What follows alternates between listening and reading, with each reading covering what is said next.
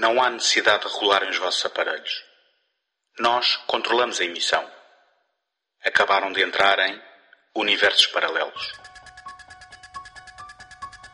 Neste programa mensal do segundo take, o António Araújo, o José Carlos Maltês e o Tomás Agostinho exploram fantásticos universos de autor, cinematográficos e não só.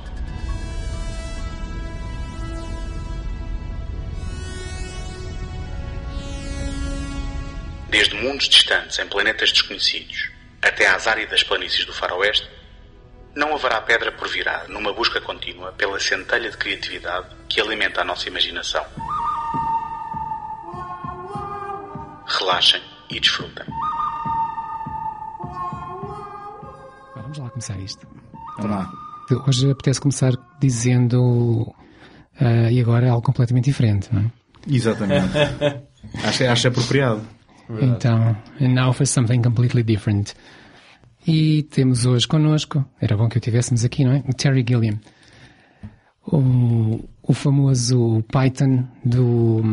O chamado para muitos o Python invisível, o, o membro dos Monty Python que não era ator eh, inicialmente, depois aos poucos foi se tornando, mau ator, mas foi se tornando, eh, e que era o responsável pela animação, pelos segmentos animados da série televisiva, o Monty Python's Flying Circus, e que se tornou também responsável pela, de certo modo, pela imagem do grupo, algo que se começou a ver hum, principalmente, não tanto na série de televisão, mas mais nos filmes que vieram a seguir, o, o Cálice Sagrado, que é co-realizado por ele, com, com o outro Terry, o Terry Jones, e, hum, e também já o, o, Sentido da Vida, o último filme do, dos Monty Python, em que se nota que o lado visual é muito parecido com aquilo que se vai tornando a carreira do, do Terry Gilliam como realizador. Ele, ao contrário dos outros, como eu disse, não era, não era tão forte como ator e foi-se dedicando sempre mais à componente da realização, começando a ter uma carreira no início com os Monty Python, ou dentro dos Monty Python, depois já com, fora dos Monty Python com alguns Python e, finalmente completamente independente dos Python uma carreira de realizador que já lhe tem granjeado alguns prémios internacionais e, e se, se bem que não se possa dizer que seja um realizador muito consensual e muito celebrizado, é pelo menos um realizador com alguns filmes de culto bastante conhecidos e apreciados. E assim sendo, eu passava-vos a palavra e perguntava quem é para vocês o Terry Gilliam.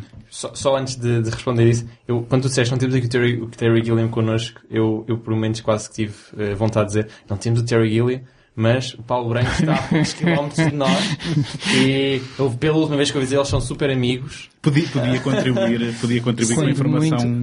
Eh, de facto, podíamos ter convidado o Paulo Branco para ele falar do Terry Gilliam. Não, eu diria mais, não temos, uh, não temos o Terry Gilliam, mas temos sempre a possibilidade de ser boicotados pelo Paulo Branco. Sim, exato. Exato, corretamente. Na verdade, eu acho que a esta altura, se tu fores boicotado pelo Paulo Branco, ou se formos boicotados pelo Paulo Branco, é um, um elogio enorme. Porque, quer dizer, quer dizer, temos que ser assim tão importantes para ele se preocupar em retirar-nos dinheiro que, não sei, que não temos, ou, ou, ou fazer um- uma má gestão do dinheiro, Ou, não sei, qualquer ou prometer dá-lo e depois prometer, eh, não o dar um, um dia antes ou qualquer coisa Portanto, assim. isso significa que já atingimos uma esfera muito importante na estratosfera e que eu ficaria feliz por depois dizer pá, já fomos boicotados pelo, pelo Paulo Branco. Já viram o nível disto? Não sei. Pois, mas Acho que são ainda, vai, ainda vai demorar. Mas entretanto já temos o Terry Gilliam que foi boicotado pelo Paulo Branco. Então repito a pergunta. Quem é para vocês o Terry Gilliam? Eu não, eu não consigo responder essa pergunta o, do, para quem é o Terry Gilliam. Não consigo responder como é que eu conheci o Terry Gilliam. Eu, eu juro que não sei. Eu normalmente tenho sempre umas respostas com umas histórias, ou, ou foram os meus pais, ou foi num videoclube, ou, há sempre uma história qualquer. Eu não vos consigo dizer Não, não exatamente. conheço o mundo sem Terry Gilliam. Não, isso, isso é demasiado profundo. não, não, não, muito pelo contrário. Um, eu gosto muito do trabalho dele, mas não, não vos consigo precisar, por exemplo, não consigo dizer, olha, o primeiro filme que eu vi do Terry Gilliam foi este. Eu tenho certas noções de se calhar foi o Monty Python The Flying Circus, ou seja, de forma invisível, mas, por exemplo, eu não consigo dizer qual foi o primeiro filme dele. Não consigo, não consigo mesmo dizer qual foi o primeiro filme dele. Eu consigo dizer o estado eh, agora, que é a minha relação com o Terry Gilliam agora, mas não consigo dizer como é que ela começou. O que é engraçado, porque normalmente tenho sempre uma memória de como é que eu fui apresentado eh, a certos autores e para o caso do Terry Gilliam não, não consigo precisar. Eu há dias estava a pensar mesmo a sério: será que foi primeiro o Brasil? Será que foi o 12 Monkeys? Nem consigo, não consigo dizer, já, eu já nem sei dizer quando é que vi primeiro, primeiro um, primeiro outro. Só sei que vi o Tira Mazeira há pouco tempo. Um, e depois, eventualmente, já vi os outros algumas vezes, mas não sei quando é que foi a primeira. Mas a minha relação com o Terry Gilliam é, é positiva. Eu, eu gosto imenso do, do Brasil, do, do Teorema Zero, dos Doze Macacos, do, do Cálice Sagrado, tudo o que ele fez para os Monty Python, para além do Cálice Sagrado. De forma geral, eu gosto, gosto imenso do, do trabalho dele. Portanto, eu, eu, eu, queria muito que, de facto, este, aquele filme com o Paulo Branco tivesse avançado. Eu sei que agora vai avançar, mas gostava que tivesse avançado com, com produção portuguesa. Mas, mas pronto, ok. Eu lembro-me, uh, e, e, rebuscando histórias do passado, uh, alguns entre o décimo e o décimo segundo, alguns no secundário, de uh, descobrir um, um, dia uns colegas a trocarem impressões sobre um filme que tinham acabado de ver no dia anterior numa, numa qualquer sessão da RTP e de estarem super entusiasmados e a contarem coisas completamente fora e, e surreais. E uh, basicamente este foi o primeiro contacto que eu tive com os Monty Python. E eu tinha passado na televisão uh, o Cálice Sagrado, precisamente, com a questão do com a questão do, do, do soldado que, que, diz que é um empate depois de ter perdido os membros todos. um, e, e, essa altura foi a, a, primeira em que eu me apercebi que havia algo chamado Monty Python. Um, por conseguinte, o Gilliam não era uma figura de proa, como, como tu disseste, José, era um membro invisível. invisível e um, acho que só mais tarde, já depois de conhecer alguns filmes do Gilliam, é que eu somei dois mais dois e percebi que estávamos a falar da mesma personagem e qual era o papel dele nos Monty Python, nomeadamente com as animações. E se calhar em termos da filmografia do Gilliam, também não consigo precisar o que é que vi e por que ordem, mas definitivamente o Brasil era um filme que ainda antes de o ver estava já num imaginário como um filme importante e um filme de culto, que eu penso que aqui é com propriedade chamar-lhe de culto. E depois, como sempre me fascinou o fato de haverem várias versões de um filme e quais são as histórias por trás dessas versões, o Brasil definitivamente foi, digamos, a porta de entrada para o universo do Gilliam, que, deixa-me dizer, tal como o José também, quando disse que o Gilliam não estava cá, a tua reação foi, mas temos ali o Paulo Branco, a minha reação foi, e se calhar é pelo melhor, porque eu adoro a obra do Gilliam e ele parece-me completamente insuportável. Apesar de ser um bom conversador e animado, parece-me que para ter a força e a convicção de, de, daquilo que são as suas ideias, deve ser uma pessoa completamente de choque e de confronto. Mas isso faz parte também de, do seu encanto e um mau Gilliam é sempre um filme interessante basicamente esta é a minha leitura do, do Terry. Devo já dizer que falares mal de um dos Monty Python na minha frente equivale a levares provavelmente com um frango na cabeça uhum. ou... Bom, lá está. Ou um peso, morto. Ou com, com peso de 16 toneladas. Exato. Ou, ou, ou portanto, com um albatroz, não? Portanto, cuidado. Ou com mas, fruta. Mas tens que aprender a desviar-te da fruta. Pronto, adotaste o mau feitio de algum deles, não é? Porque... Olha, eu, ao contrário de, de, ti, foi, fiz o caminho inverso. Eu conheci os Monty Python na televisão, na, na, na sagrada RTP2 salvo erro, para aí por 86, uh, eh, em que eu estava farto de, dos meus pais estarem a ver telenovelas em casa e resolvi mudar de canal e estava a dar o, o Flying Circus e acompanhei a série completa. E foi assim uma, uma revelação para mim. Acho que não fui o mesmo depois de ver aquilo. Acho que penso um bocadinho em termos daquele. Uh, meu modo de pensar, o humor, principalmente, é muito em termos do, do surrealismo do, dos Monty Python. E se calhar já era antes e eu naquela altura descobri que, que eles existiam. Foi assim um, um grande amor que, que acho que será para sempre. Uh, depois percebi quem eram, o que eram e também acho que o primeiro filme do, do que eu vi no cinema foi o Brasil. Uh, foi, foi bastante bem promovido cá em Portugal e eu fui ver para ver o que é que era, o que é que era aquilo. E daí para a frente tenho acompanhado a carreira, tenho visto os filmes quase todos. Acho que faltam um ou dois. E pronto, e tenho, tenho achado que é um, uma carreira muito interessante porque tem, tem alguns pontos que me tocam imenso, uh, do surrealismo ao humor negro, ao, à fantasia, ao modo como ele lida com a fantasia e a realidade. E é algo que, que pronto, que me leva a perguntar, uh, é possível definir um humor pythoniano ou gillianiano uh, que, que, que anda à volta destes parâmetros? O, o surrealismo, o humor negro, uh, o grotesco. Bem, o, o surrealismo uh, de certeza absoluta. Agora, um, ehm, seguindo a, a, carreira do, do Terry Gilliam, parece-me que ele está menos interessado no humor do que se calhar em um, enriquecer a sua, os seus universos de fantasia com esse surrealismo e com os cenários o mais extravagantes possíveis para depois contar histórias que acabam também por ser pessoais, não é? Porque, eh, apesar de ser impossível ver um filme do Terry Gilliam sem um sorriso nos lábios, eh, não me parece que ele esteja propriamente com o humor eh, na linha da frente das suas preocupações. Queres dizer alguma coisa de mais? Não, eu estava cá só, só aqui a ouvir vocês, porque as vossas experiências têm, foram super enriquecedoras e super completas e interessantes, e a minha foi do que eu me lembro foi um acaso. Foi, não sei como é que começou, mas certeza foi. Não sei, vi algum, alguns do, algum dos filmes e se uma capa, alguém me recomendou e eu vi pronto, e gostei. A partir desse comecei a construir eh, o meu portfólio de Gilliam, mas não, não, consigo, não consigo dizer, não tenho essa, essa capacidade de. essa relação que vocês criaram logo ao início. Mas, mas sim, eu consigo identificar que o Gilliam está já a avançar no futuro do podcast, deste programa, mas deixa um legado. Aquilo é incrivelmente característico. Há montes de filmes que conseguimos dizer passado 10 minutos, ok, isto é, é do Gilliam. Ou, ou, mesmo não seja dele, é porque alguém foi, foi, foi se influenciar fortemente na, na filmografia dele. Mas eu, eu pela tua reação, uh, parece-me que discordas de mim no sentido em que, se calhar, consideras o Gilliam como uma extensão daquilo que é a sensibilidade humorística do, dos Monty Python, se calhar. Como uma extensão, como, sim, de certo modo, uh, é um braço dos Monty Python e, e eu continuo a encontrar esse braço uh, nos filmes mais recentes, sem dúvida. Talvez mais diluído, como estavas a dizer, porque as preocupações também são outras e ele não quer colocar o humor como, como a primeira, a primeira janela de, de, dos filmes, mas ele está lá. Uh, quanto mais não seja na ridicularização com que os personagens são descritos, no grotesco com que os próprios cenários são construídos, uh, tudo e, e, na sátira por detrás de cada situação. Eu encontro muito de Python no, nos filmes, mesmo nos mais recentes do Terry Gilliam.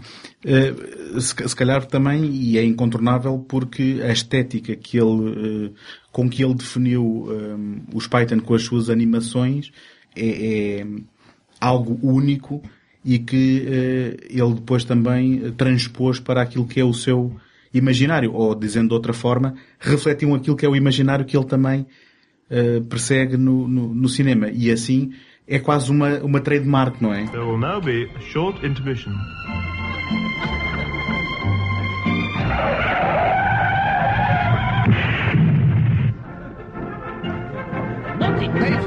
Flying Circus! Sim, sim, sim. Eh, as animações, eh, penso que quem nos está a ouvir conhece, mas eh, que eram muito características por serem feitas sempre com recortes. Uhum. Como ele dizia, não, não, não queria fazer, não queria competir com a Disney, nem fazer aquelas animações todas bonitinhas, mas ele pegava em recortes, colava-os, descolava-os, virava-os para a esquerda para a direita e aquilo funciona. Com uma imagem que, que se tornou única. Uhum. Eu, eu, eh, antes de adiantarmos, não sei por onde é que vamos adiantar agora, o programa está nas tuas mãos, mas eu gostava, Muito só, obrigado. eu gostava só de dizer, e aproveitar este momento para dizer, que uma das características que eu encontro uh, e que acho que transparece perfeitamente uh, na sua obra tem a ver com o facto do William ser uh, um, um genuíno resistente e resistente um, ao sistema e, e, nós já vamos falar sobre os filmes dele e vamos ver que é, é, é efetivamente um, um, tema transversal, uh, ou pelo menos à trilogia que vamos aqui falar e a outros, mas o, o Gilliam é alguém que um, não é um, um poser, não é uh, alguém que finge ser quem não é, ele é alguém que tem a força das suas convicções, é alguém que não tem papas na língua para falar dos projetos que recusou ou dos projetos que, que não ganhou ou, ou, ou, do, já, já quando foi a história que vamos falar com certeza do, do embargo quase do presidente da Universal ao Brasil, ele pôs um anúncio na Variety uh, e mostrou uma fotografia do Sid Sheinberg, o presidente da Universal, uh, no, mesmo em frente a uma câmara de televisão, uh, e, e, até revelando alguma ingenuidade em, em relação ao, ao, facto de que podia ser, podia, podia ir parar uma lista negra e não trabalhar mais a, em Hollywood, mas ele não quer saber. Estamos a falar de alguém que fugiu dos Estados Unidos para a Inglaterra para fugir à, à guerra do Vietnã e depois decidiu que se calhar queria mesmo ser britânico e renunciou à nacionalidade americana. Portanto, ele é, é, é, é um raro caso de alguém que parece ser genuíno naquilo que é a sua afronta àquilo que é o sistema normalizador que mastiga todos os outros. Então agora já não, te, já não tenho que te tirar com pesos de 16 toneladas acima. Assim já estamos a falar bem. Perguntaste para onde é que íamos. Uh, e já falaste da trilogia, se calhar eu iria começar por aí, que era uhum. fazer aqui uma pequena ressalva sobre trilogias, como já aqui fizemos também no outro, no outro podcast, uh, porque no caso do Gilliam, muitas trilogias vão sendo definidas, às vezes por ele, outras vezes sem ser por ele. Uhum. E, e então eu queria só dizer aqui que hum, uh, fala-se numa trilogia de imaginação, acho que foi o próprio Gilliam que definiu a trilogia de imaginação, começada no Time Bandits, que seria uma história de fantasia pelos olhos de uma criança, uh, continuada no Brasil, outra história de fantasia vista pelos olhos de um adulto e depois terminada na, nas aventuras do Barão, que seria novamente uma história de fantasia, agora vista pelos olhos de uma pessoa na terceira idade. Uh, não é isso que nos interessa aqui hoje. Uh, Fala-se depois noutra trilogia chamada Trilogia Americana, que é integrada pelo o, The Fisher King, uh, Os Dois Macacos, 12 Monkeys, e o Fear and Loathing in Las Vegas, que eu não lembro agora como é que se diz em português. Delírio em Las Vegas. O Delírio em Las Vegas, exatamente, que são três histórias passadas nos Estados Unidos, portanto é isso que é a história numa trilogia.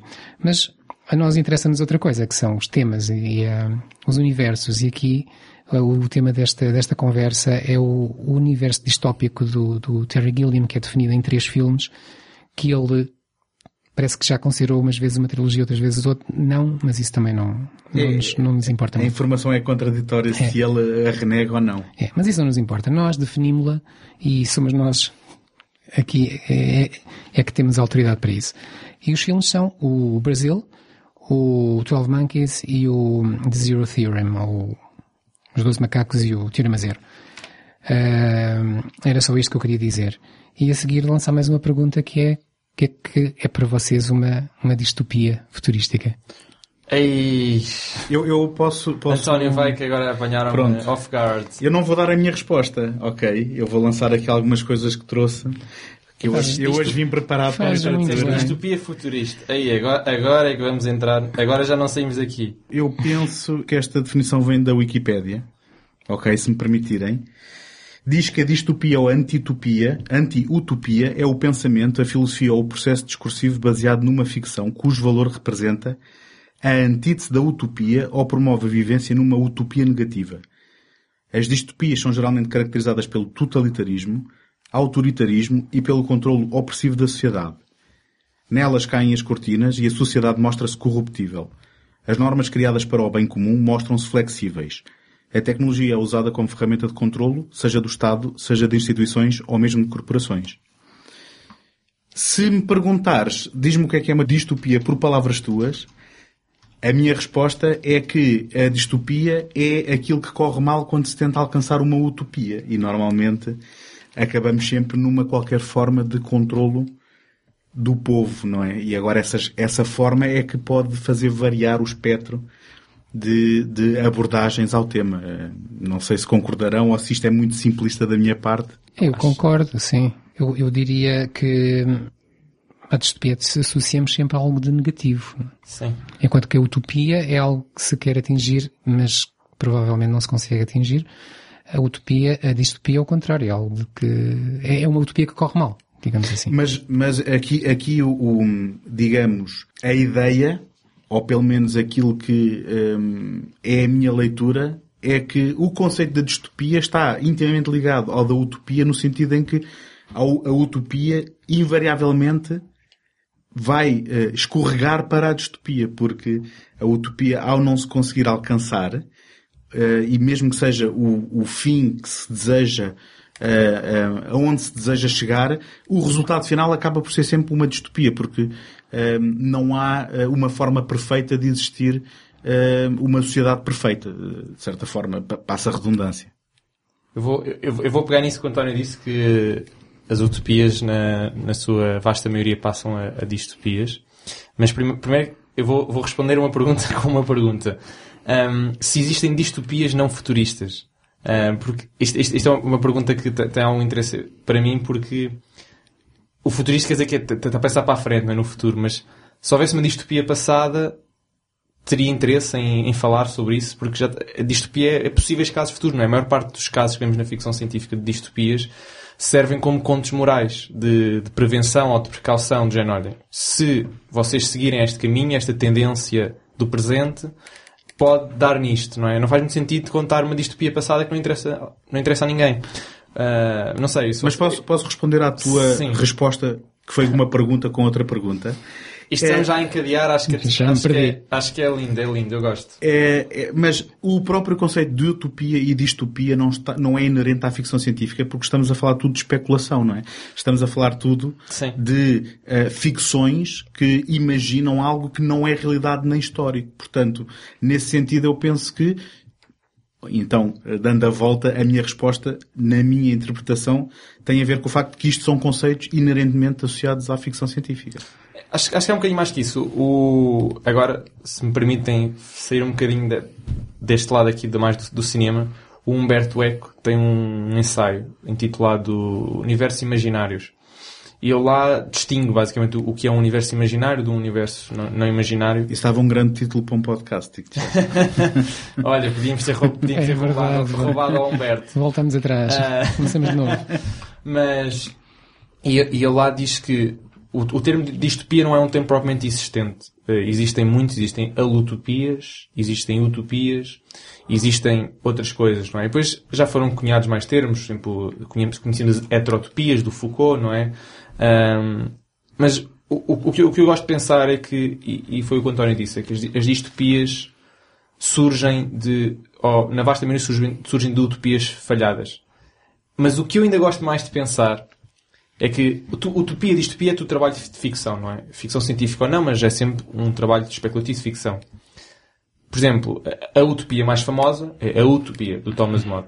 Um, mas se nós hoje em dia, ou seja, se essa obra tivesse sido hoje em dia, era uma distopia. Uh, na verdade, se fizermos uma análise uh, do, da, da, obra, o próprio Thomas More queria, não queria vender aquilo como uma utopia, mas queria vender aquilo como uma distopia, porque ele era incrivelmente conservador e religioso até à décima casa. Ele, portanto, ele queria mostrar que aquilo não era correto, ou seja, a utopia, ele era basicamente algo completamente selvagem, completamente livre, anarquista. Ah, na verdade, aquilo é uma utopia comunista. É, o argumento principal para, para, a, para a cidade funcionar é porque foi erradicada a propriedade privada. Portanto, aquilo é um manifesto comunista antes de sequer comunismo existir. Portanto, aquilo é de 1500, 1510, portanto, mais ou menos 300 anos antes de, de Karl Marx uh, ficar famoso por isso. E, e, essa, e, essa, e, essa, e essa é que eu gosto muito, essa parte que eu gosto muito de pensar em distopias futuristas, porque como é trabalho de ficção, tem que ser de certa forma intemporal, não é? E mais que intemporal também tem que ser espacial. Por exemplo, a utopia do Thomas More uh, não tem nem espaço nem tempo.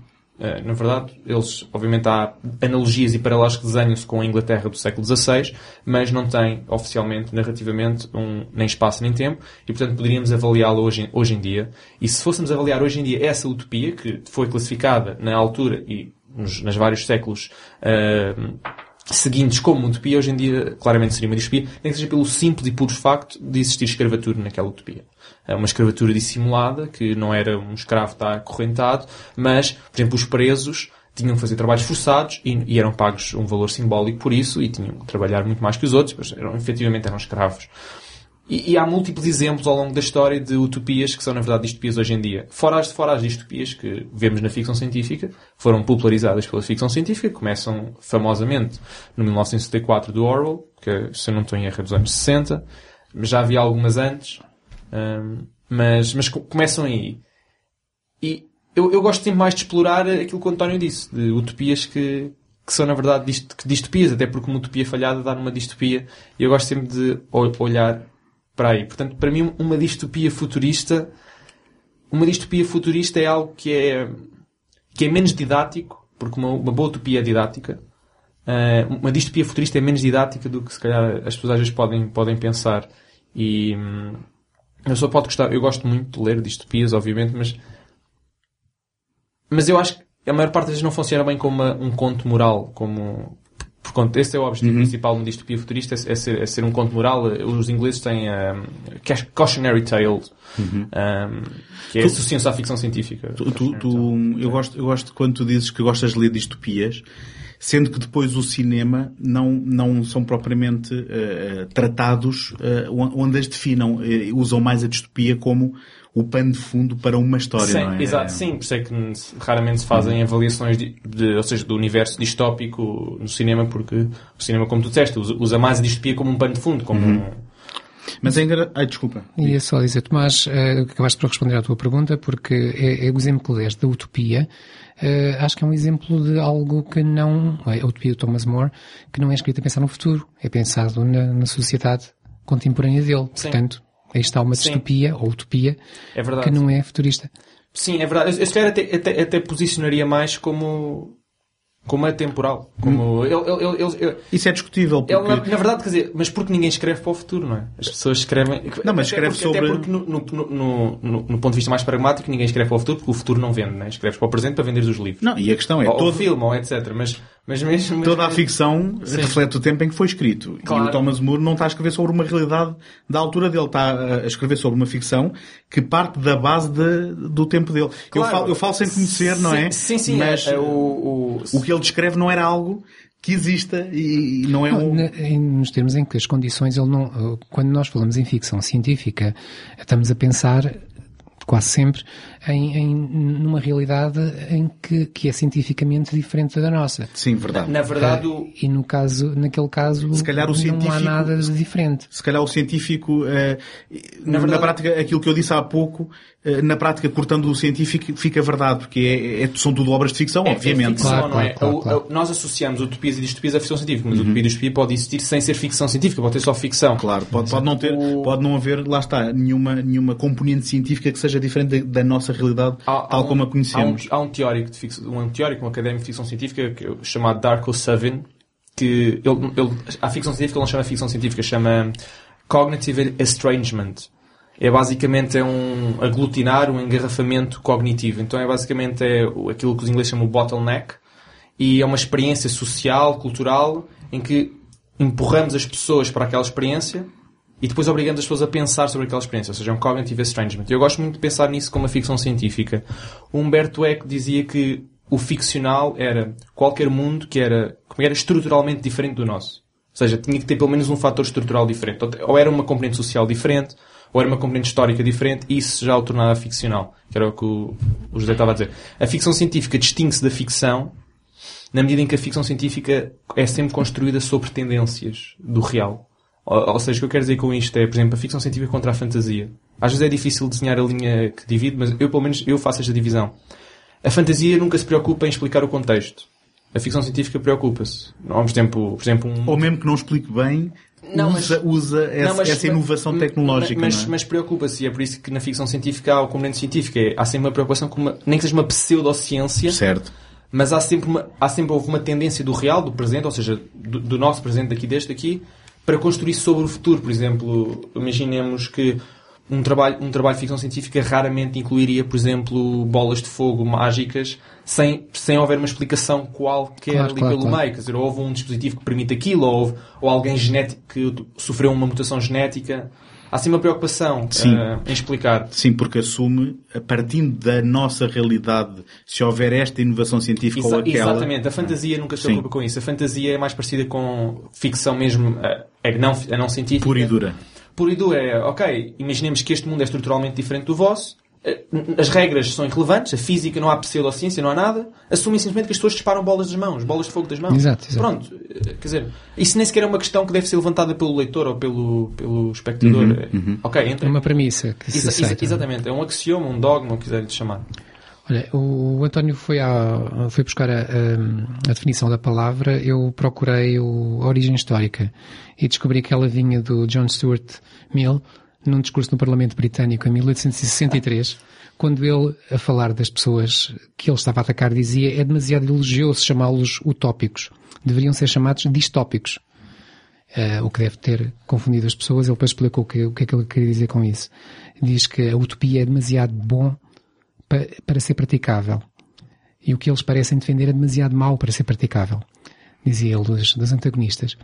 E hum, ele explica, e pronto, indo à raiz da palavra, a palavra vem do grego, com as componentes diz e topos, em que diz é dificuldade, privação, dor, infelicidade, e topos é lugar. Portanto, o que eles, o que ele entendia por distopia era um lugar mau, um lugar de sofrimento, um lugar uh, demasiado infeliz.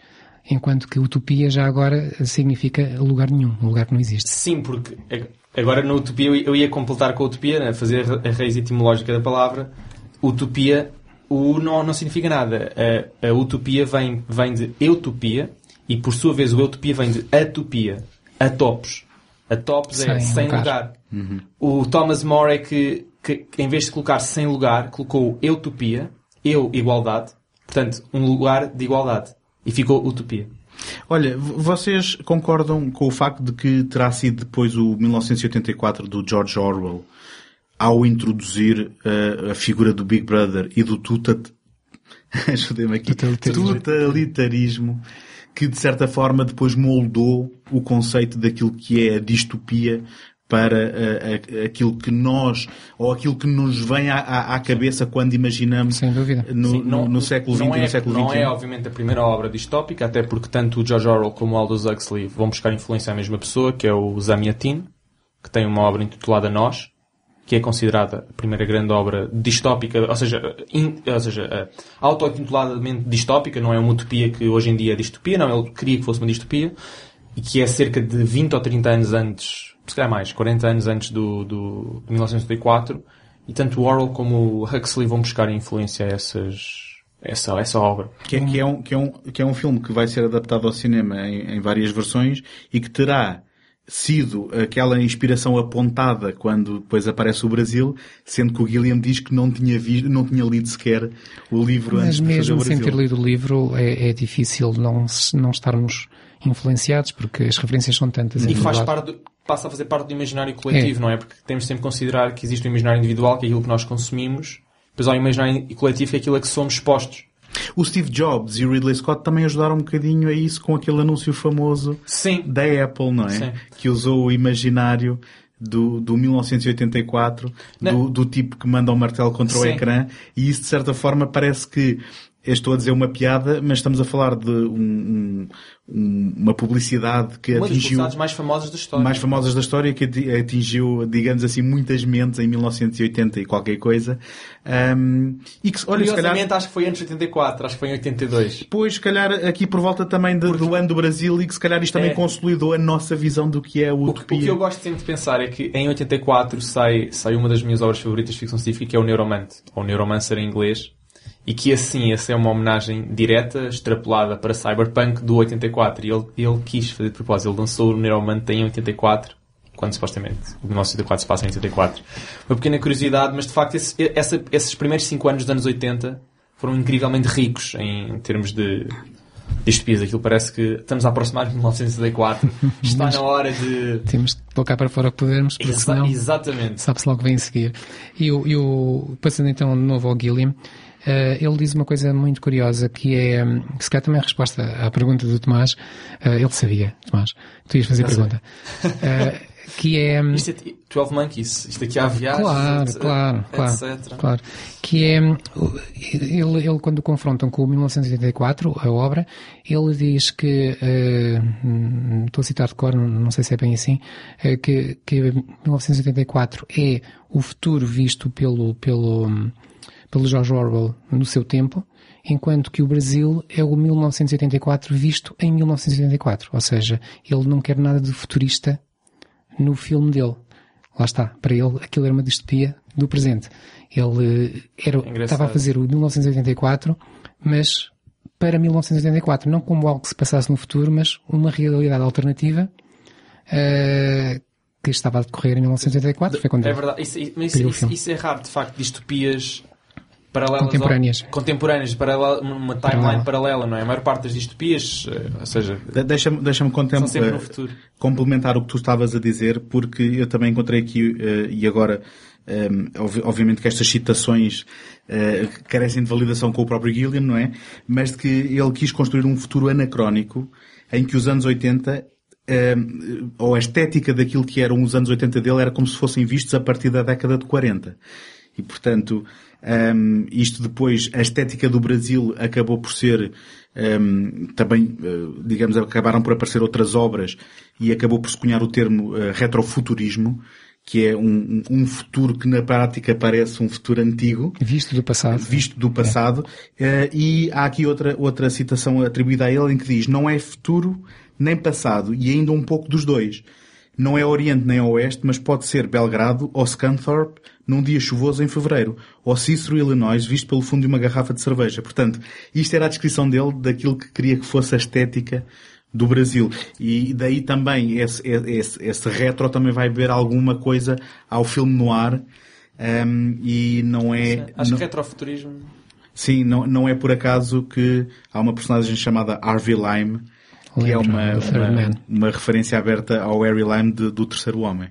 Sim, e o retrofuturismo é, e o anacronismo são, para mim, duas das características principais destes filmes e, e que ajudam a perceber a estética do, do que, que, que, o Terry Gilliam colocava no, nestes filmes. Uh, é como, como, como já aqui dissemos, é como se estivéssemos a ver um filme ou um, um cenário desenhado uh, nos anos 20 ou 30 uh, por alguém que estava a tentar adivinhar o futuro. Uhum. E portanto aquilo é tudo anacrónico, há coisas que parecem do futuro, há coisas que parecem do passado e, e é, é, incrível e é único, é, é, muito característico. Há uma série de obras literárias do início do século passado que, que são mesmo, por exemplo, o, não sei se conhece o autor Emílio Salgari.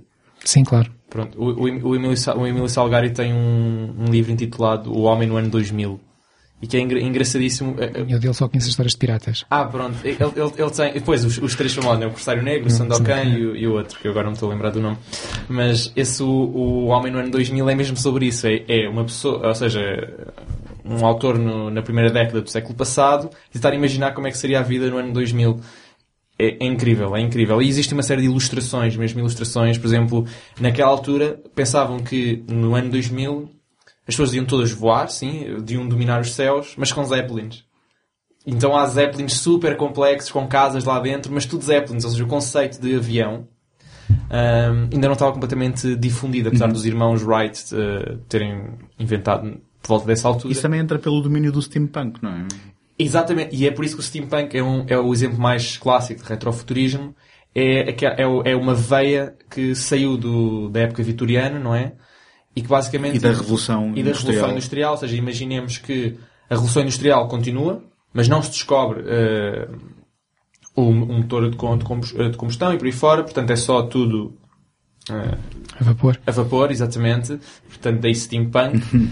E depois mantém-se tudo, é como o Brasil, mantém-se tudo num, numa certa estética e hábitos do, da, da, tradição, da tradição uh, clássica da época vitoriana, londrina, mas as tecnologias vão sempre entrando, então há muitos Zeppelins, há muitas engrenagens, muitas coisas, tudo a vapor. É, é, é, bonito ver, este, ver, Curioso ver a mente humana falar a, a trabalhar assim. Zeppelins, porque não sei se vocês repararam num destes três filmes, agora já não sei qual é, penso que é no Teorema Zero, uh, uma imagem do céu vê-se um Zeppelin ao fundo. Acho que é no Teorema Zero, sim. Acho que não tem. No 12 Monkeys não. O 12 Monkeys é aquele Não, esse é... é mais realista, não é? É isso. Eu tinha aqui menos apontado, é aquele que é menos. É, lá está, é menos surrealista, é aquele que é menos uh, sonhador. Mas ainda, ainda voltando ao Brasil, e eu acho fascinante o facto de uh, o Brasil suscitar toda esta conversa, mas também para um, eh, apontarmos um holofote àquilo que é a centelha da imaginação, que é aquilo que também nós procuramos aqui no nosso programa. Pending trademark. Pending trademark. O facto de que a inspiração original, aquilo que foi uh, a faísca que, que, fez com que o Brasil surgisse na mente do Terry Gilliam, terá sido numa praia no Reino Unido, num dia cinzento, num dia desagradável, em que o Terry Gilliam encontrou ainda assim um homem com um rádiozinho a ouvir a música Aquarela do Brasil, que depois vai uh, portanto, ser, ser um, ehm, tocada durante, transversalmente ao Brasil.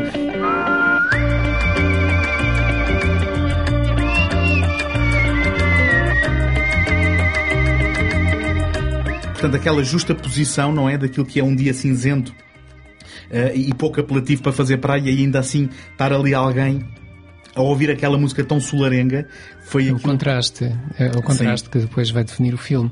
Já agora podemos falar um bocadinho do filme, não é? Dizer que é um, um filme que descreva um regime eu não sei se podemos chamar aquilo um regime totalitário, nós não chegamos a ter nenhuma ideia sobre a forma de governo. Eu diria é que é um regime altamente burocratizado, em que tudo depende da burocracia e é incrível.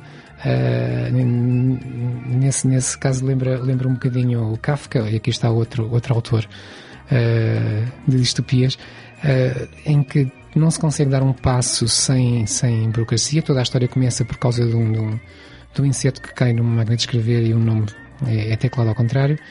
E, e, a partir daí tudo, tudo acontece. Lembro-me de um diálogo fabuloso em, em que o personagem principal está a pedir a um secretário de entrada para dirigir-se não sei onde, mas para isso precisa do formulário não sei quantos, o qual não pode ser obtido porque é altamente secreto. e, e, lá está, isto é o que eu chamo humor pythoniano. E, e, nesta atmosfera cinzenta e altamente reprimida nasce então o sonho de, de algo diferente, que é, que é, a música da Aquarela no Brasil e o, e o, o, sonho. o sonho. E basicamente é a libertação de um indivíduo perante aquela máquina trituradora. Mas eu hum, eh, trouxe aqui algo que, se vocês me permitirem, me derem uns minutos, eu gostava de partilhar convosco e que vai acertar na mousse na tua hesitação em chamar isto de uma história totalitária porque não percebemos exatamente os mecanismos do governo. Eu, eh, muito eh, por recomendação do Tomás, acabei por comprar um livro que se chama O Cinema de Ficção Científica, do Eric Dufour, das edições Texto e Grafia, e um, eh, ele fala do Brasil e ele fala do Brasil uh, um, fazendo parelha com um filme, curiosamente, do George Lucas, que não, não é o Star Wars, mas sim o THX 1138. Outra distopia? Sim.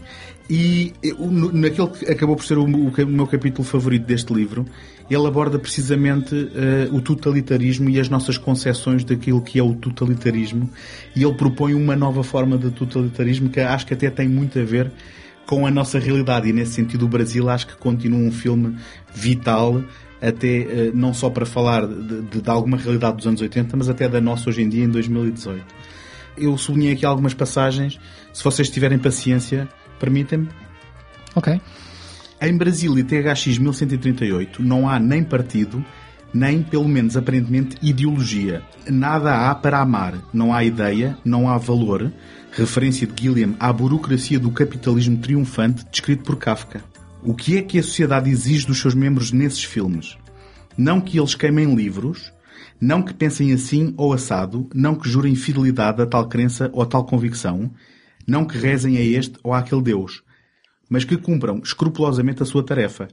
Qual é então o valor supremo? Simplesmente a ideia de um funcionamento perfeito da sociedade, à maneira de uma mecânica complexa, onde a única exigência é que cada peça desempenhe rigorosamente a sua função. Em Brasil, o herói torna-se incómodo por já não fazer o que dele se espera – o elemento perturbador já não é aquele que contesta uma ideologia, lê livros proibidos ou se opõe a alguma doxa dominante, à maneira de Winston Smith em 1984, visto já nada a ver para contestar. É antes alguém que muito simplesmente causa desordem e imprevisto e assim introduz o caos no bom funcionamento e na previsibilidade total absoluta da máquina económica e social. Eis uma concepção verdadeiramente moderna e muito contemporânea da sociedade totalitária. O totalitarismo que constitui a ameaça ou o possível pavor das nossas democracias liberais é justamente um totalitarismo sem partido nem ideologias aparentes.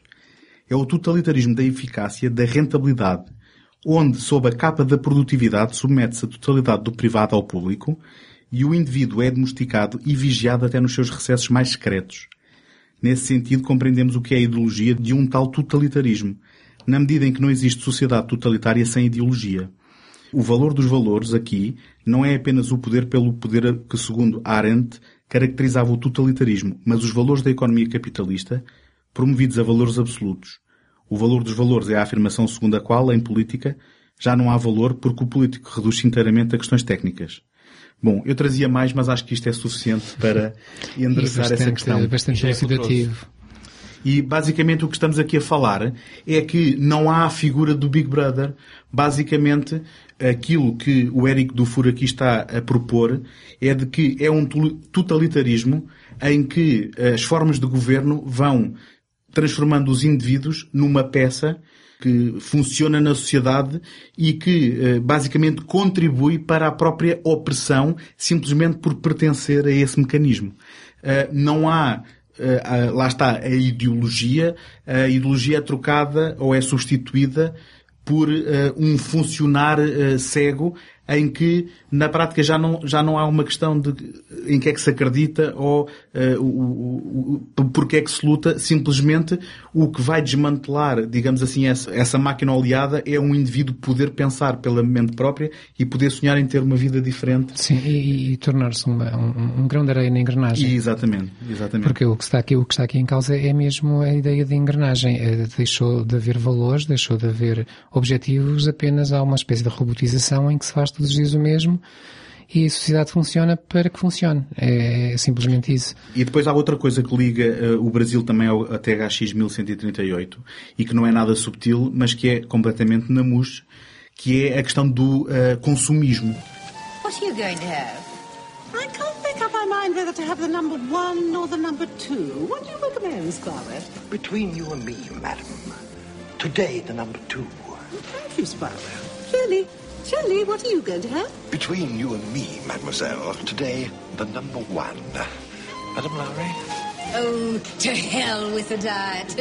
I'm going to have a number eight, please. A most perceptive oh, choice, I say so, madam. Monsieur? Steak, please, rare. Mother. Monsieur, quel numéro? I don't know which number. Mother, please. That one. There. That's fine, thanks. Mother, will you please listen um, to me? You wicked girl. You started your treatment. Say the number, please. You noticed. You have to say the number. Well, I must talk to tell you all about it. Number three. Mother, will you listen to me? Numero eight. Raise veal in wine sauce. Uh, isto são, são ambos filmes em que o consumismo e eu, se não me engano, até no THX 1138 era uma obrigação, digamos, social consumir. Eu no Brasil, uh, para ser honesto, não sei se há esta questão de, de, da obrigação, mas há nitidamente o apelo ao consumismo uh, e, e, às plásticas e, a, e, a, e a, digamos assim, a haver um, este, este gasto com questões como vaidade ou com... Ele até se passa no Natal, não é? Sim, que eu penso que não é Natal. Em cima disso tudo, pegando na, na, na, questão do consumismo, existe mesmo uma, uma, uma vertente religiosa, uma veia religiosa, que é a Igreja Universal do Consumismo. Exato. Um, e que tem destaque no filme. Tá? Há uma cena passada na, nessa igreja e tudo. Aquilo é tudo uma enorme ostentação. Uh, aquilo é, passa-se no funeral e, e, e o caixão é rosa, choque. Uh, eu nunca me vou esquecer dessa imagem porque é, é, é mesmo forte. Eu queria só, só, só uh, um, dizer uma pequena coisinha. Já estamos aqui a falar imenso do, totalitarismo. ficar como o António. Nem é como o António, eu sou também assim. Uh, e no, no texto que acabaste de ler ele faz referência a Arendt e ela tem um, um livro fabuloso que é As Origens sobre o Totalitarismo, Ana Arendt, e que eu recomendo lerem caso queiram saber um bocadinho mais sobre quais são as ferramentas e questões de poder e círculos de poder que o totalitarismo origina, tanto à, à extrema-direita, à extrema-esquerda, forças de opressão. Uhum. É, um, é um livro fabuloso, tem umas 600 páginas. Mas e, e, que dando um enquadramento, ela era contemporânea uh, e, e de, do Hitler, não é? E da Segunda Guerra Mundial. Sim, e é ela que fugiu, nasce... ela fugiu, quer dizer, podíamos estar aqui a contar histórias da Ana Arendt, do Martin Heidegger e por aí fora, nunca mais saímos daqui. Um, gostava de fazer outra, outra, outra... Esta é uma observação minha Estava a dizer que o, tanto o THX como, como o Brasil não têm uma, uma ideologia presente. Eu, eu, acho que eles têm uma ideologia presente. Simplesmente a, a ideologia é mesmo a engrenagem. Um, uh, uh, a ideologia transforma-se nisso, sem dúvida. Sem dúvida. Porque há, há, um, há um autor uh, alemão infelizmente não me estou a conseguir lembrar do nome, eu estava aqui a tentar pesquisar, não, não consigo encontrar o nome dele, mas que ele diz que qualquer obra utópica, distópica, é, isso é, são tudo, é, são tags, são etiquetas, não, não querem dizer nada. Qualquer obra de ficção que visa a criticar a sociedade é, na verdade, nunca uma crítica à sociedade, porque é impossível criticarmos uma sociedade em que nós nos encontramos, não existe uma imparcialidade que permita essa crítica, mas é sempre uma crítica à ideologia dominante. Eu gosto muito desta frase, uma crítica à ideologia dominante. E, portanto, aquilo que nós vemos nos filmes, nos livros, são sempre resultado de uma crítica que o autor faz à ideologia dominante. É de certa forma um contrapeso, não é? É um contrapeso. Que é saudável. exatamente. Imaginem se vivemos numa época incrivelmente totalitária, fazemos uma crítica oferecendo uma, uma, uma via mais, uh, mais libertária. Um, por exemplo, é, é por isso que no início do século passado e antes do século passado, o comunismo estava assim em ascensão porque havia ainda muitos eh, regimes totalitários ou até regimes reacionários e, portanto, produziam-se muitas obras desse género. Agora, produzimos outras obras em que as distopias são mais, por exemplo, mais eh, reacionárias ou por aí fora. Existe sempre um balanço, um contrapeso, como o António disse, em que nós temos sempre uma tendência a escrever ou a criar como crítica à ideologia dominante do nosso presente. E isso no Brasil vê-se se de facto o colocarmos nos anos 40. Ou seja, se o considerarmos nos anos 40, aquilo se calhar funciona como uma crítica à, àquela sociedade incrivelmente automatizada que vê-se, e isso vê-se, Não, não, não sei se concordo. Uh, Não, Não? Não temos que ir para os anos 40. Eu penso que o, o Gilliam está a falar de coisas que, que o atormentam. Ou atormentavam em 84, 85. Uh, mas aquela, a ideia de, um- de um- uma engrenagem gigante que domina tudo, ainda, tenho, tenho ideia que nos anos 40, ali durante o pós-guerra, é que de facto as fábricas começaram a, Pois, mas isso, isso aí poderá ter sido apenas o recurso Claro. literário Faz-me que sempre ele, lembrar- que, ele, que ele usou. mais né? que o Orwell faz-me lembrar sempre o Metrópolis, do Fritz Lang. Sim, Só sim, que eu sim. acho, só que eu acho que o Brasil é uma, é uma visão estilizada e, e amplificada daquilo que se calhar o Guilherme reconhece nas nossas sociedades modernas de uma forma mais insidiosa, não é? Sim, e Pois, depois vou mais por aí. Pois, e, se calhar, tá bem, sim, tá e, bem, e pois. depois o, o teorema zero Mas não deixa acaba de ser sempre uma crítica a... a- a- neste caso, eu, go- eu gosto muito disto mesmo, uma crítica à ideologia É assim, eu tento encontrar no, no, no, Brasil e depois nos outros filmes, mas eh, começando agora pelo Brasil, eh, o, quais são os fatores que poderão estar ali em causa. Eu vejo uma, uma perda de individualidade, vejo eh, o excesso de burocracia, vejo o peso da engrenagem, vejo o conformismo, toda a gente aceita aquilo. Eu lembro-me daquela personagem que está sempre a fazer plásticas e cada vez está pior e diz sempre, tive uma, uma pequena complicação. E agora a minha pequena complicação teve mais uma pequena complicação. Toda a gente está feliz, toda a gente segue. eh, e e parece-me que se- serem esses os pontos que ele, que ele quer, eh, onde ele quer bater. O conformismo, a perda de individualidade, a engrenagem, a burocracia, tudo aquilo que nos desumaniza. Eu também, eu também li algures que, hum, ah, portanto, este governo é completamente antiterrorismo ah, e, e nesse aspecto também, ah, lá está, mais uma vez, se calhar, o Brasil a refletir a nossa realidade em 2018 e que se não houver grupos terroristas para combater, tem que haver uma criação para que ah, se dê sentido, digamos assim, Sim. a essa atitude antiterrorista Sim. e, portanto... Mas isso já era um pouco a ideia também de 1984. Havia sempre uma guerra a decorrer que ninguém sabia bem o que é que aquilo era, mas enquanto aquela guerra estivesse, estava tudo nos eixos. E tudo críticas à- às guerras coloniais que, Claro. de- que invadiram a segunda metade do século XX. Lá está, a ficção desenha sempre do, do real, não? Tá, Lá está, tem que ser sempre crítica. Falaste no, no Metrópolis, Tomás, e, e já agora gostava de ir por esse lado e, e que, que outras referências vocês encontram no, no, no Brasil? Há uma que é perfeitamente eh, literal, eh, já na parte final, quando ele vem a fugir, na fantasia dele, vem a fugir do edifício eh, e, e os guardas o seguem e descem as escadarias todas de arma em punho. É uma recriação do, do, do Coração de Potemkin, do, do Eisenstein. Pois é, pois é, pois é. Já vi esse filme há muitos anos, mas de facto de escadarias. Pois é, pois é. E o Metrópolis é, parece-me um, um exemplo claríssimo também. Sim, por causa do, do tom sério, porque se fosse completamente E- e cómico, eu diria os tempos estética, modernos. não? Sim, a estética, sim. A estética dos edifícios. Porque os tempos, os tempos modernos do, do Chaplin também Eu acho que- reflete muito bem a, Podemos dizer que o Metrópolis, exagero o Metrópolis é o. Blade Runner dos anos 20, não é? Todos os filmes de ficção científica depois dele vão, Sim, de certa forma... Claro, sim, o Metrópolis é, é o pai, não é? E, e- e já agora estou a ser de certa forma irónico. Estou a ser de certa forma irónico porque o Blade Runner é que seria o Metrópolis dos anos 80. Nós percebemos. Claro. Já agora, não sei se vocês sabem que um dos títulos de, de o working title do filme foi uh, How I Learned to Live with the System So Far. Que me lembra um bocadinho um certo título do Kubrick, não? Sim, Sim. e também se falava em The Ministry, um um bocadinho com menos imaginação, e eh, em jeito de piada, eh, o Terry Gilliam também chamava ehm, a este filme antes de ter um título definitivo como 1984 e meio. Também Ah, sim, sim, em, sim. em referência ao Fellini. E, e acho que ainda não, isto, isto ainda aqui não comentámos aqui, mas o título em português é muito elucidativo. É Brasil do outro lado do sonho. É. É muito elucidativo. Se calhar talvez demais, mas, mas é uma boa súmula do, do filme, na minha opinião. Sim, acharam que se calhar precisava de um subtítulo para não se confundir com o país, não é? Até porque há uma obra eh, literária chamada Brasil que não tem nada a ver com isto. De um autor, é, o autor é o Ian MacDonald, se não estou em erro. Mas eu, eu só gostava de vos perguntar, eh, não, não me querem dizer exatamente o que é que então vocês acham do Brasil? Ah, eu gosto imenso. Eu também, eu, eu, eu acho que comecei logo por dizer que, apesar da minha relação com Ainda não parámos dizer, de falar do sim, filme sim, por alguma razão. é? Exato, exato. Apesar da minha relação com o Terry ser um bocadinho invisível, eu gosto imenso de vários filmes, mas destes três filmes em especial eu gosto mesmo muito. Sim, quer dizer, Acho o, fabulosos. o Brasil é um daqueles filmes que nós ouvimos falar muito e depois quando vemos é tudo aquilo que a gente imaginava que fosse mais um bocadinho. Look, I'm, uh, I'm sorry about that. I mean, uh, I mean, touching you without permission, but, um, hello. My name's Lowry. Sam Lowry. I've, I've, I've been, uh,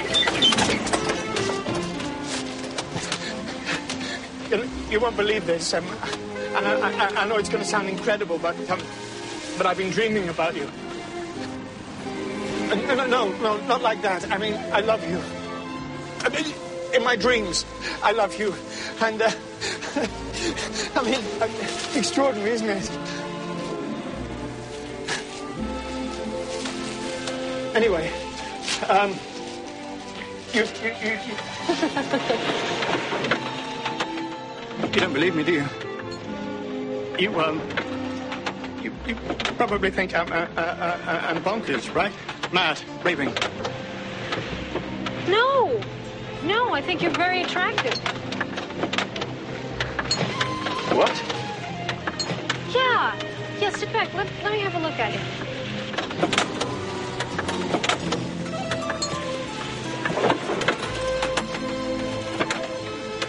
Oh, yeah, yeah. Good looking, sexy. Just my type. I don't believe you. Why not? Well, I, I, I just don't deserve such terrific luck. Damn right.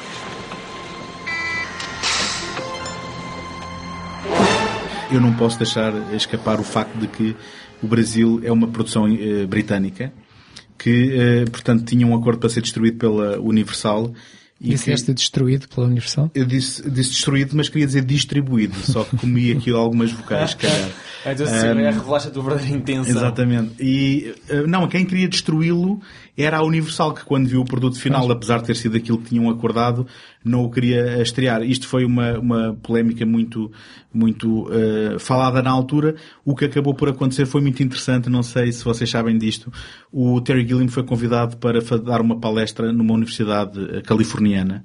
Ah, e ele disse que podia levar uns clipezinhos do seu novo filme que ainda não tinha sido lançado. E ele levou o filme todo. Uh, houve ali um grande sururu, uh, porque a Universal queria impedir que fosse mostrado. Ele acabou por ser mostrado, não sei se nessa universidade, num ao lado, uh, e os críticos de Los Angeles viram o filme e descobriram nos seus estatutos que um filme não precisava ter sido lançado comercialmente para ser considerado o melhor filme do ano. E então no ano, se não me engano, da África Minha, uh, os, um, a Associação de Críticos de Los Angeles aparece com o Brasil como o filme eh, o melhor filme do ano. E o Sid Sheinberg, que era o, o, a- o cabecilha da Universal que estava a impedir que o filme fosse lançado, acabou por ter que eh, ceder e lançar o filme.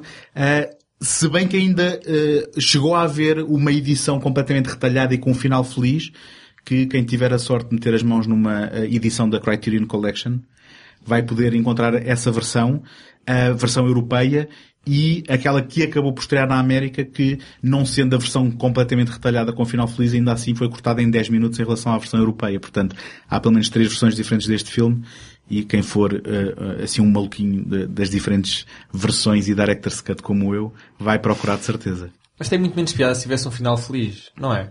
Não, eh, isso perdia, Não sei, per- perdia, pergunto, perdia pergunto. mais, mais de metade do tipo, seu sentido, não é? peço- já falámos aqui vários Blade Runner, portanto não estou a puxar assim uma coisa tão longe, mas o Blade Runner também tem múltiplas edições, não é? E uma delas, algumas têm final, final feliz, não é? Mas explícito.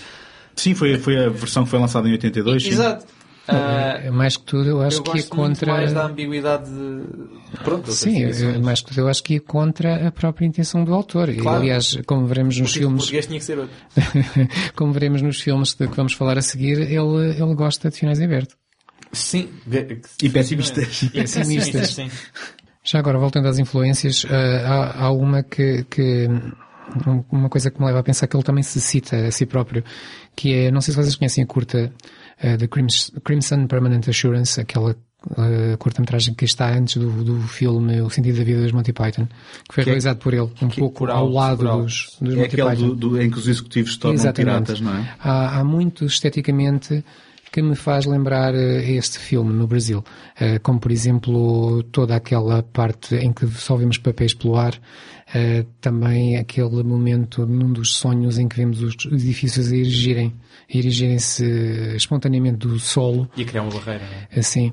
Eh, isso lembra-me, há, há- há muito aí que me lembra, que me lembra esse, essa curta. Eu tinha guardado uma piada, mas agora abriste Diz. a porta para eu fazê-la, que é, há um bocado quando per- per- perguntaste que mais influências a gente vi, eu diria todos os outros filmes do Terry Gilliam até aquela data, basicamente. Sim, também, também. Eu, um eu, eu, eu- vejo uma influência também bastante direta, literária, e já falámos do Kafka, portanto, o processo. O processo Sim, do Kafka. sim, sim. Toda a componente burocrática E o- surreal, o inferno burocrático. E- surreal é surreal. todo o Kafka. Mas no processo, o inferno burocrático. Sim, sim, estava a falar do surrealismo do Brasil, eh, à imagem do a surrealismo imagem do Kafka. Do surrealismo presente E, em todas e as depois obras do Kafka. há o lado visual, que eu acho que também, também o, o Gilliam consegue introduzir alguns elementos que são, que hoje é, é fácil dizer que são muito dele. Eh, os ângulos, eh, o facto dele filmar eh, muitas vezes ou muito de cima, muito de baixo, ele tem, tem muito essa característica. Planos picados mesmo, eh, se- sequências completas são filmadas em planos picados ou contrapicados. Eh, aquela, aquela objetiva em olho de peixe que dá aquela imagem Era, distorcida. era isso depois, eu ia, ia referir. eh, que é muito típica dele também e o uso, o constante uso de espelhos, lentes, pessoas escala, ele também brinca muito com a escala, sim, sim, pessoas que olham através da lente, lentes que amplificam muito os olhos, ele tem, tem essas imagens recorrentes. E grandes planos, da, assim, quase ao western, Sim, da sim, linha dos olhos. sim, tipo, acho, sim, sim. acho que é o 12 Monkeys que começa com um grande plano na linha dos olhos da criança. Exato. Começa e, Essas, termina. E termina, essas cenas, eh, eu se não me engano, são as cenas em que ele usa umas lentes chamadas Fresnel, que eh, ele usou tanto no Brasil como nos 12 Macacos, e que são umas lentes eh, que normalmente são usadas em, em faróis, e que são umas lentes que têm uma característica quase frisada, eh, e, e- que são raramente usadas em cinema e que dão essa qualidade a, essa- a essas cenas muito próprias. Tem ali um léxico, vocabulário Sim, do sim. cinema muito dele. Sim. e que eh, pronto e que depois acaba por eh, por, por lhe dar esse, essa essa identidade diria eu que, que depois vamos vê-lo de novo no 12 Monkeys e se calhar é uma boa altura para começar a falar do filme um, um filme que, que, que é uma espécie de um remake de um, de um filme francês o La GT do Chris Marker e que Que mais uma vez o Guilherme afirma que não tinha visto. que não tinha visto. Sim, até porque aqui o, o projeto nem sequer era dele, tanto Não. quanto eu percebi, foi-lhe Não. proposto, ele gostou da ideia porque ele olhou para aquele tipo de universo e disse, é lá, isto sou eu. Isto era um argumento, é um argumento já agora. Pois era isso que eu ia dizer. Ias, desculpa. Então se não, quiseres. não, não, força António. Era um argumento hum, que, que, curiosamente foi escrito por um casal, sendo que hum, ele hum, é, é um escritor com, com mais currículo do que ela, e sendo que eh, ele é o David Webb Peoples, ela chama-se Janet. eh, Janet Peoples, e o David Webb Peoples escreveu simplesmente, atenção, foi a pessoa que foi chamada pelo Ridley Scott para limar o argumento do Hampton Fancher para o Blade Runner, perigo iminente, o clássico que já aqui falámos de 82, e que mais tarde também escreveria para o Clint Eastwood o Imperdoável, também um do- uma das suas Mas, obras-primas. mas, mas o David Webb Peoples tem, tem um papel importantíssimo no Blade Runner. Foi ele que foi responsável por defender, por a par com o Ridley Scott, defender toda a grande ambiguidade do filme. Nomeadamente se o, se o Deckard é um replicante ou não. Uhum. Eu, eu, já agora, num, num à parte completo, vou, vou, hum, eh, sugerir-vos que procurem os extras nestas edições assim mais, mais recentes do, do Blade Runner e que vejam a entrevista conjunta entre o Hampton Fancher e o David Peoples, em que cada um deles tenta eh, amigavelmente perceber qual terá sido a contribuição de cada um deles. É, é- é muito interessante, porque basicamente o Hampton Fancher era, era um, também uma, uma personagem curiosa que foi afastada e este veio a contragosto e depois acabaram por se entender e até ficaram amigos. Enfim, isto fica para outro podcast. E o, o David e a Janet, esses sim, assumidamente inspiraram-se no, no Chris Marker. Na, na verdade, no filme diz mesmo Inspired Sim, by claro. La GT, Chris Marker. A história é a mesma, com, Claro, com, com exatamente. algumas diferenças, Gilliam, mas quer o que o Terry Gilliam tenha, dito, te- tenha dito que viu ou que não viu, dizer, o argumento Sim, sim, viu de certeza. Sim. E, e já agora, eh, na sequência disto, foi só o segundo filme que o Terry Gilliam eh, realizou à data que não tinha argumento dele, sendo que o outro tinha sido o Fisher King, que foram dois projetos que não nasceram dele, eh, vá, eh, mas eh, onde o Gilliam, sendo o realizador que é, pegando naquilo que é, digamos, uma encomenda, entre aspas, acaba por tornar os filmes muito dele, mas não me quero adiantar. Então, estamos no- nos 12 macacos, onde agora passamos a ter viagens no tempo. Eu quando vi o filme achei que era hum, uma das formas mais engenhosas de tratar o tema das viagens do tempo, ou de usar o tema das viagens do tempo para contar uma história. E, e temos basicamente dois momentos, aliás não são só dois, são, são mais, mas eh, para simplificar, vamos assim, o momento contemporâneo, que para um filme de Terry Gilliam é, é dos, dos, dos cenários menos surreais eh, que ele, que ele eh, filma, tudo parece muito realista, muito normal, muito, muito comum, e depois o, o momento futuro, de onde vem o personagem principal, o James Cole, o personagem do, do Bruce Willis, eh, esse sim é um, é um momento distópico, de- apocalíptico, de, num cenário onde, onde houve uma guerra biológica e, e deixou o mundo quase inabitável. Como é que vocês leem os vários, os, estes vários momentos e, e- e as viagens entre eles? Já agora, o, o que tu falas do momento presente, na, na realidade, sendo que o filme foi feito em eh, 95. 95, aquilo que é o momento presente são dois momentos, que é Sim, 90 e sim. 96, e ainda há um recuo até à Primeira Guerra Mundial, Sim, não é? um, ligeiro episódio. É, este, este E eu, supostamente ainda há mais. Né? Mas Pronto. nós não vemos, mas, mas há lá, uma, um, há lá um, um lamiré que depois é-nos contado quase uma história do ponto de vista da, da, da psiquiatra. Este, este eu, eu vou já pôr o meu jogo em cima da mesa. Este filme é extraordinário. E eh, é, é como gostar, gostar do Brasil e deste é como gostar do pai e da mãe. São, a gente gosta eh, Diz- de diz- formas diz só diferentes. carne. Exato. A gente gosta de formas diferentes e por razões diferentes.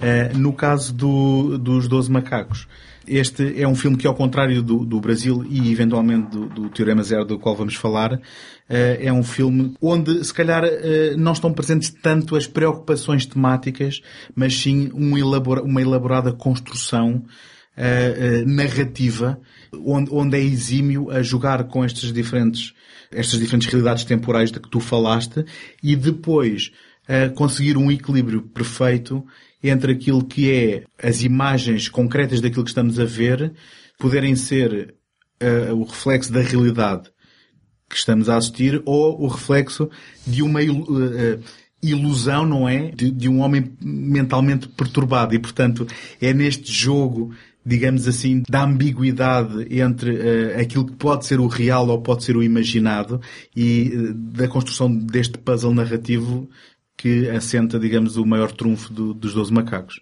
Eu, eu, de facto, eu, eu ia dizer isso, mas o António disse Desculpa. Muito, muito melhor do que alguma vez podia ter dito. Não, duvido. ainda bem que o disseste. Eu só quero dizer que o, o, o futuro, ou seja, o presente lá do Cole, é- aquilo é um inferno, porque não só é apocalíptico, como é distópico. Aquilo é o fim do mundo. Quer dizer, Pois, sendo- apocalíptico, vivem nos subterrâneos, é distópico, uns tipos vivem em jaulas e, não- e são sujeitos a... Aquilo é o... Aquilo é... Sim, a partir do momento em que é apocalíptico é diferente. É de enlouquecer qualquer um, que é o que Exato. Não, é acontece ao Paulo. podia né? ser apocalíptico e utópico, não é? Mas sim, é apocalíptico e distópico. Isto, e sabe, Não, a natureza humana, especialmente quando está à beira do fim, acho que não vai revelar coisas boas, não é? Mas, mas Acho mesmo que- assim, não, mas acho que a aquilo ficção é uma, é uma, mostra-nos é uma isso. negritude muito grande.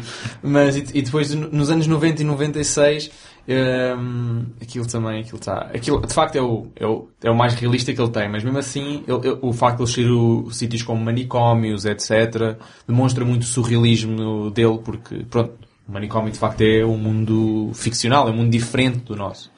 Quase uma pessoa pode argumentar que as pessoas que lá estão são personagens de, do nosso mundo e de outros mundos. é? Pronto. E isso, acho, que- acho que isso é algo que ele quis fazer voluntariamente e que está, que está muito bem feito. E o surrealismo na, naquele, naquele passado ou no presente eh, acho que se encontra nos espaços e em algumas personagens, propriamente em estética.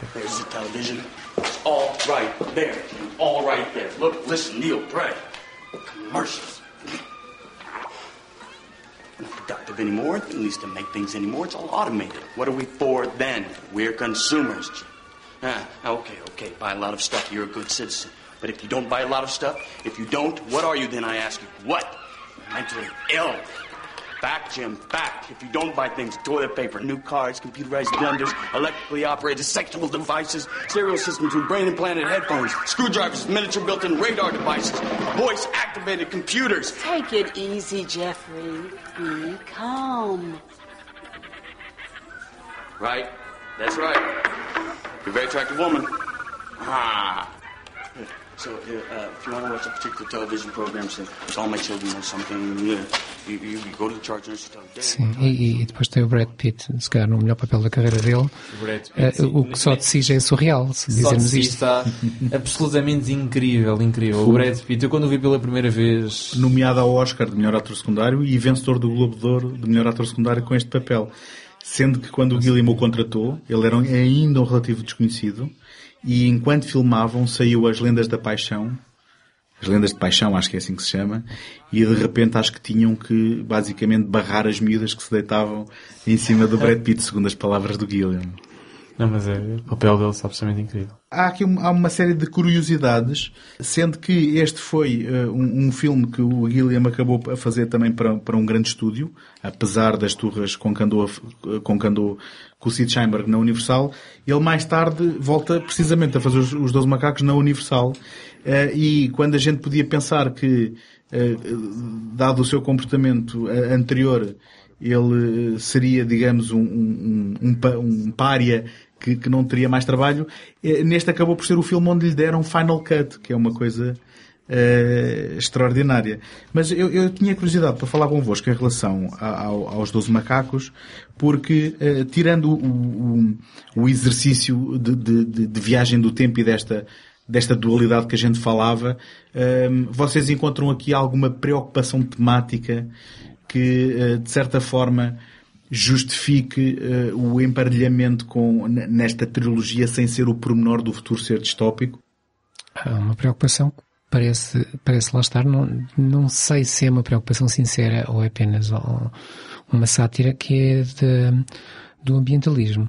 Ah, não só porque os 12 macacos vão se revelar como um grupo que defende os direitos dos animais, como no tal futuro distópico temos o planeta completamente arruinado do ponto de vista ecológico. Portanto, isso aí é um, é um, é um, um, um ponto em comum com as preocupações E que, e que existe sob o domínio animal. que existe nessa altura já sob o domínio animal, sim. Uh, de resto, as outras de que falámos atrás, uh, não, elas aqui não estão, não parecem estar presentes, a não ser, talvez, no, no, excesso de, do papel da autoridade. Há alguns paralelos engraçados nos, nos, nos tais dois momentos. Eu vou continuar a chamar-lhe assim, António, embora saiba que no momento contemporâneo são vários, mas, uh, para simplificar, nestes dois momentos existem paralelos en, engraçados, como, por exemplo, quando o Cole é interrogado no seu tempo presente, que é o futuro, o nosso futuro é o presente dele, uh, vemos cinco interrogadores com um ar muito inquisitivo sobre ele. Quando ele está no nosso tempo, chamemos-lhe assim, uh, ele é levado para uma instituição psiquiátrica e avaliado por uma mesa onde estão cinco também uh, inquisidores. E quando ele faz a, a, passagem de um tempo para o outro, ou quando chega ao futuro, para ser descontaminado, lavado com, com com pressões de água e esfregam um espalhadaço, e quando ele é internado fazem exatamente a mesma coisa. Uh, portanto, parece-me que haver aqui um, uma espécie de, de, de, de num pescar de olhos do Gilliam a dizer que no final nada muda. Há certas coisas que se mantêm sempre iguais e, e o excesso de autoridade poderá ser um, uma delas. Sendo que esses elementos também estão lá para reforçar a, a tal ambiguidade de que falava. Claro, claro. De claro. que se, se, se, tudo não será um reflexo, digamos assim, da narrativa imaginada dele em função da realidade dele estar numa instituição. Sim, claro, claro. Esse é o objetivo. Esses elementos. Mas eles nunca nos parecem é, despropositados. Uhum. Nós aceitamos-los. Vocês, só por curiosidade, na, na, vossa cabeça essa ambiguidade é resolvida no final ou acham que o filme fica em aberto em relação a essa questão? Look, have any of you heard of the army of the 12 monkeys? They, they paint this, they stencil this on the sides of buildings everywhere. Have you seen this? Mr. Cole, have, have you seen this? Why don't you just take your time and try to explain this whole thing from the beginning? Right, right. It's 1990. Okay. That makes sense. They wouldn't have been active yet. Okay. Um.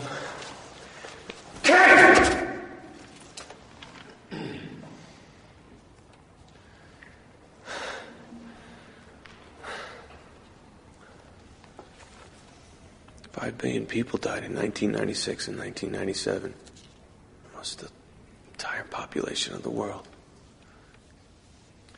Only about 1% of us survived. Are you going to save us, Mr. Cole? How can I save you? This already happened. I can't save you. Nobody can. I am simply trying to gather information to help the people in the present trace the path of the virus. We're not in the present now, Mr. Cole? No. 1990 is the past. This already happened. That's what I'm trying to. Mr. Cole? Mr. Cole, you believe 1996 is the present then? Is that it? No, 1996 is the past too. Listen to me. What I. What I. What I need to do is make a telephone call. I, I can straighten this all out if I make a telephone call. Who would you call? Who would straighten everything out? The scientists. Oh. They'll want to know that they sent me at the wrong time. I can leave a voicemail message that they monitor from the present. Can I just make one telephone call, please? Please. Eu acho que o filme eh, nos pode dar vários finais. Eh, Se calhar aquele que mais comumente assente é que nada foi imaginação, nada foi fantasia, tudo é real. Mas se quisermos puxar um bocadinho pela, pela ideia da fantasia, porque no fundo acabamos por ter três realidades possíveis, se calhar mais. Uma é aquela que ele anda a viajar para trás e para a frente, uma é aquela em que ele está no futuro e sonha com o passado, que aliás tem um pouco a ver com o La GT, porque no, na- no filme do Chris Marker esta viagem é um pouco mais ambígua. Ele é posto a sonhar como para se transpor para o passado. E depois há outra hipótese que é ele está no presente e sonha que vai do futuro. Uhum. Eu acho que em, em qualquer, eh, qualquer de um desses cenários, a, a- a mensagem derradeira, não é? Depois de termos estado aqui eh, num exercício que questiona a, a no- a normalidade e até a própria natureza das memórias, eu acho que eh, aquele que é o toque pessimista, digamos assim, eh, do Gilliam é o facto de que o final mostra que a pandemia, apesar de tudo, não foi evitada, o que significa que eh, nós acabamos por não ter influência nem sequer com viagem no tempo naquilo que é o nosso futuro e acabamos por ser meros espectadores passivos daquilo que é o nosso destino. E eu penso que acaba por ser, digamos, a, a- aquela coisa de quem ri por último ri melhor e esta é a última gargalhada do Gilliam eh, no, no, no desfecho do 12 Macacos. Agora estava- estavas a dizer isso, que é o do destino inevitável. Ele estava só, só a lembrar do, do, do programa que gravámos sobre o Apocalipse do Carpenter, que é uma coisa que, no facto, aquilo é tudo pessimista e, independentemente do, do que vocês façam, é inevitável a catástrofe, é inevitável o Apocalipse. Aqui, o que tu estás a dizer é, de certa forma, também, também é isso, que é nem com viagens no tempo, nem com a, aquilo que pode ser mais fraturante na- na linha temporal, que é fazer uma viagem no tempo e, por exemplo, matar a pessoa X ou a pessoa Y ou mudar os eventos, o tempo arranja a maneira de se realinhar e as coisas acontecem, se calhar, não da mesma forma, mas com o mesmo final. Eu penso que isto não, não, não é por acaso que começamos a, a escolher Carpenter de Gilliam e se calhar isto, os nossos gostos acabam por refletir es- estas Mas se calhar proximidades. isso é não é? preocupante, se calhar. Nós de Não, mas é- vivermos, vivermos, com esta, vivermos com esta mente pessimista. Ainda, ainda, ainda assim estamos aqui contentes e alegres. é? a falar de in- inevitabilidade, não é? Sim. Ah, porque isto é um ar de tragédia grega, de certo modo, porque nós, nós se virmos de outra forma, ah, o Cole é enviado para o passado para tentar encontrar uma forma de evitar Uh, não, ele não é enviado, sendo, sendo sinceros, ele não é enviado para tentar evitar coisa nenhuma. Ele é enviado para recolher informação para que no futuro se saiba lidar com a adversidade. Pois, exato, exato. Uh, porque é reconhecido desde o início que ele não vai conseguir evitar Uhum. coisa nenhuma. Sim. Ele é que a dada altura pensa, ele e a, a companheira, eh, pensam que poderão ter esse papel. E depois vão descobrir que afinal algumas das coisas que eles uh, vão provocar são aquelas que os levaram a estar ali no primeiro lugar. Sim. Eh, É- acaba por ser como todos os bons filmes de viagem no tempo. É um ciclo Não fechado, é? não é? Do- exatamente da galinha e do ovo. Eu, por acaso, agora, pegando, pegando na circularidade temporal, que, que é sempre algo que eu gosto, o filme abre com uma, com uma, com uma, com uma passagem, com uma cotação de um, diz assim, no, no ano de 1997 morreram 5 bilhões de pessoas, ou não, vão morrer 5 bilhões de pessoas devido a um vírus aqui, depois diz lá, diz só, o paciente psiquiátrico. E é engraçado que nós temos que esperar uns minutos no filme, uns, uns 20 ou 25 minutos, até percebermos que é o Cole que, que estamos volta. nesse contexto, sim. Exatamente. E, e isso logo reforça logo esse fator de circularidade. Uhum. E depois é reforçado pelo quando a psiquiatra faz uma apresentação e começa a dizer que as pessoas já vinham a, a prever o apocalipse uh, já, já há séculos. Já há séculos. Ou seja, quer dizer que são, estão todas aquelas tentativas que, que, que uma, da, que uma daquelas chefe cientista fala, diz ao Cole que havia, já tinham feito experiências mas com mentes mais instáveis.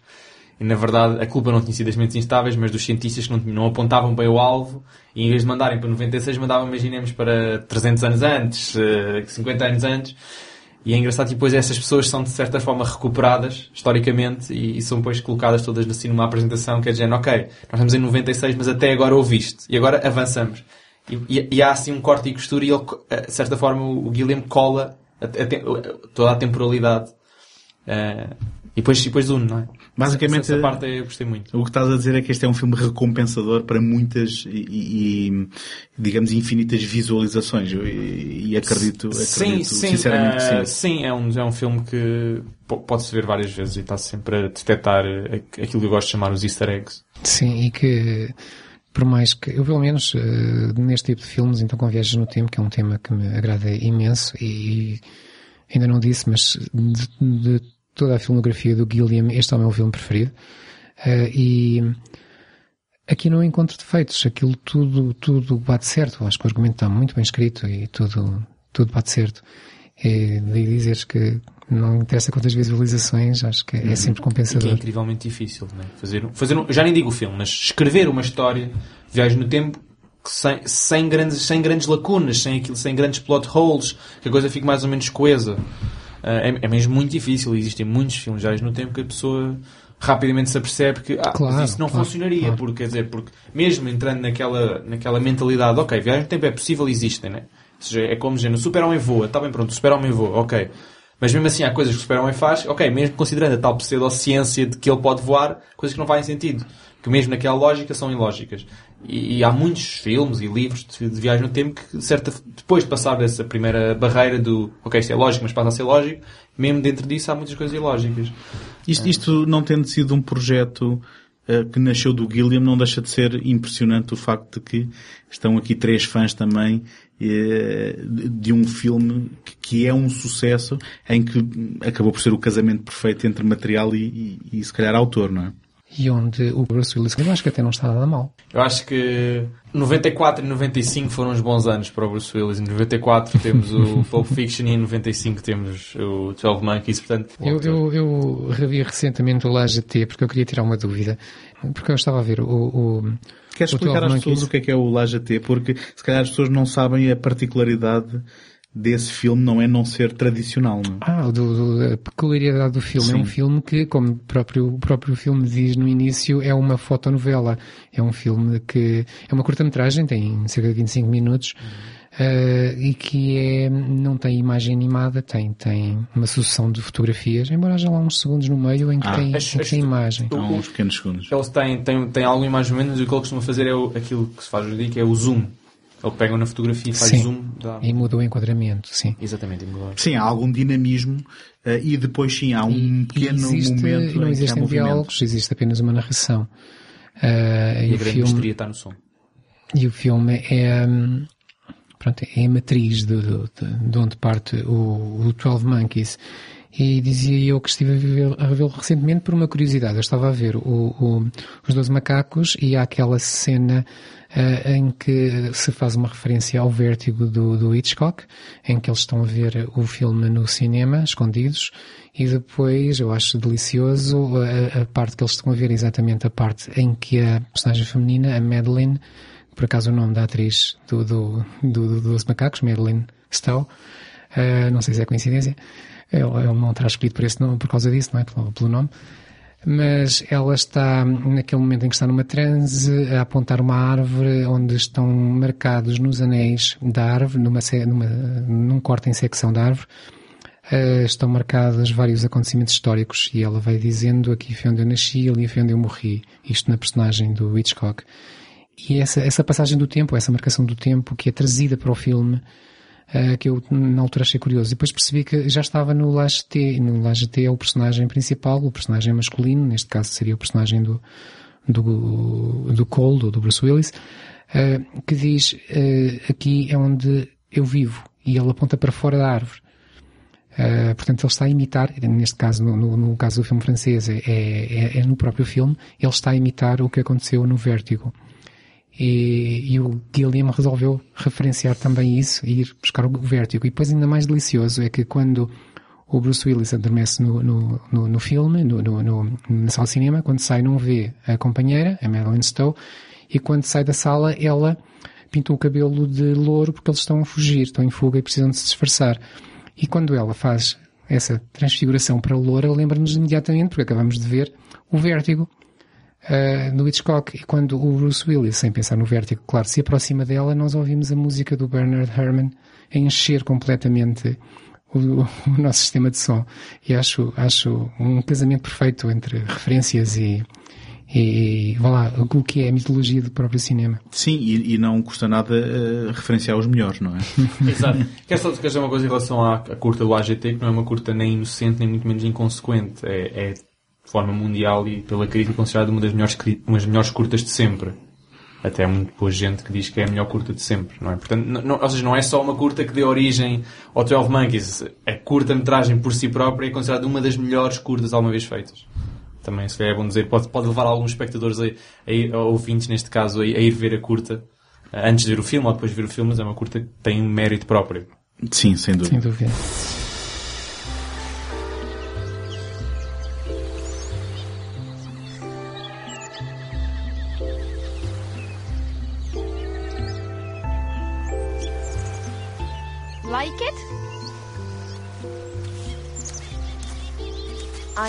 I made it just for you.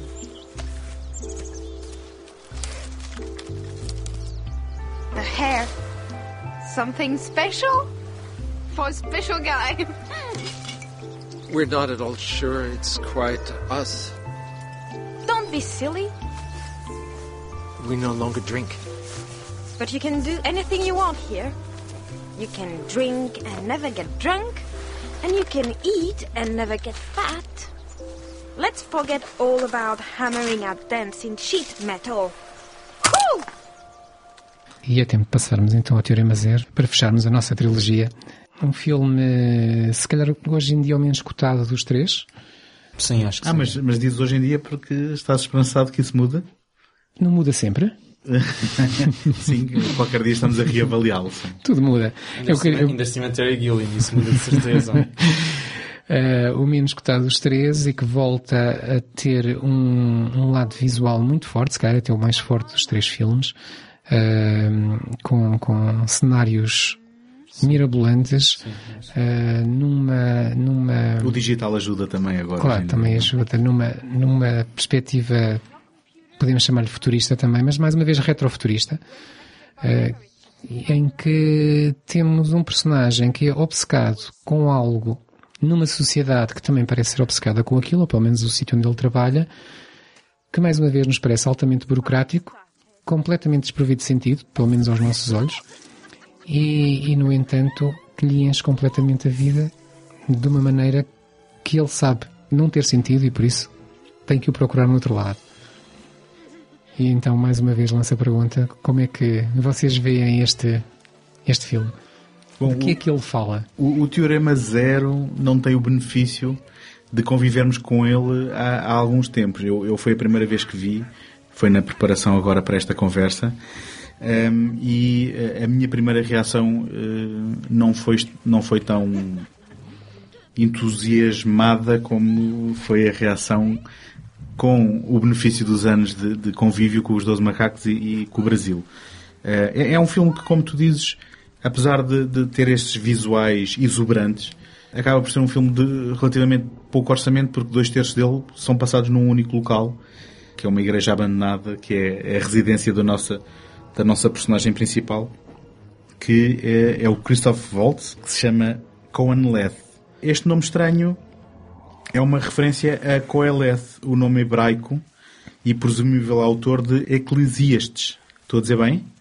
O livro da Bíblia que investiga o sentido da vida. Portanto, logo aí o nome da personagem encerra aquilo que é a preocupação temática principal deste filme. Logo aí já é uma premissa dântica, não é? O sentido da vida há milhares de anos Sim. que andamos a tentar ver disso. E ao mesmo tempo uma referência, velada ou não, aos Monty Python. Sim. É?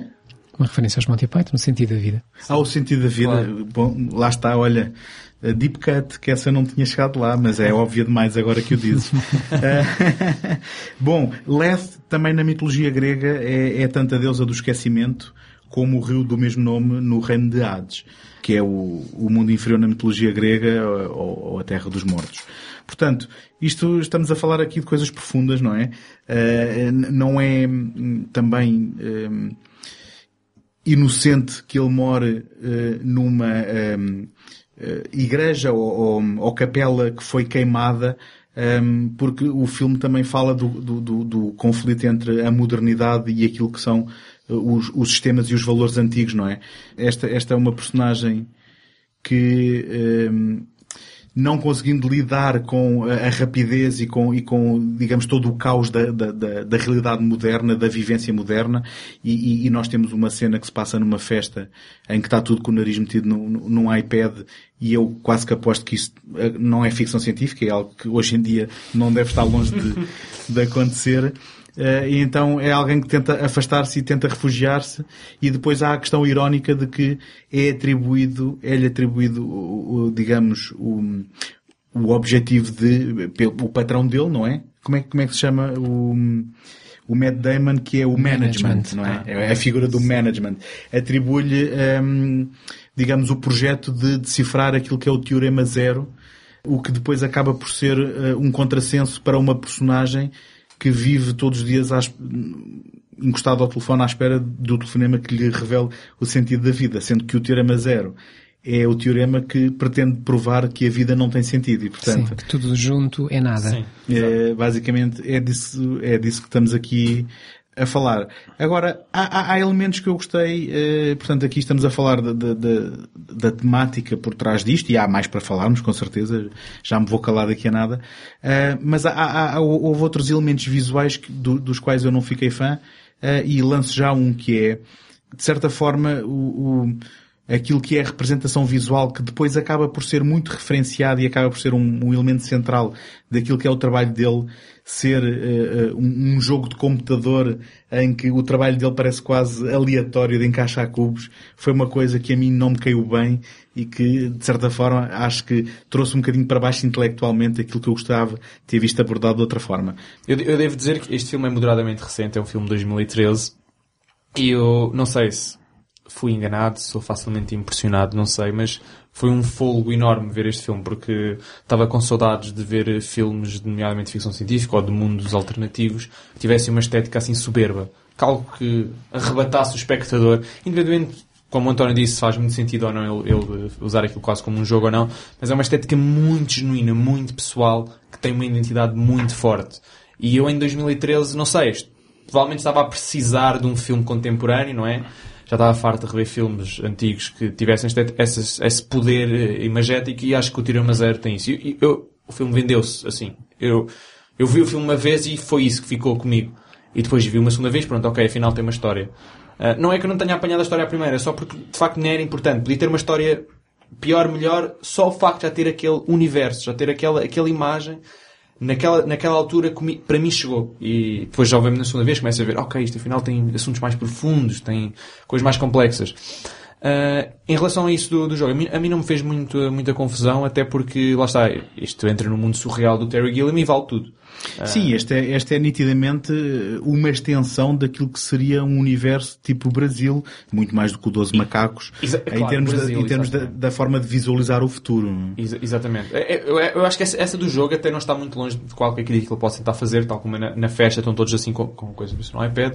Hoje em dia as pessoas estão muito mais, gostam muito mais de jogos, gostam muito mais de interatividade. Se imagina transportar isso para um- uma plataforma de trabalho, se calhar aumentar a produtividade, se calhar pode ser essa uma tentativa que ele possa tentar fazer. Sim, eu compreendo que foi uma Ah. solução visual para mostrar, e- digamos, exatamente. a tarefa dantesca que ele tinha em Sim, mãos. Mas eu penso que nem sequer é preciso uma racionalização tão grande. Eu penso claro, que aquilo sim, é, é mesmo uma questão de baralhar, baralhar conceitos. Ele, ele, o, trabalho dele vê-se fórmulas matemáticas ou linguagem de programação, mas ao mesmo, eles falam como se tivessem falado de programação, mas ao mesmo tempo estão a, estão a, a fazer um puzzle com um joystick na mão e depois eh, aquilo que eles chamam software eh, vem nos frasquinhos líquidos.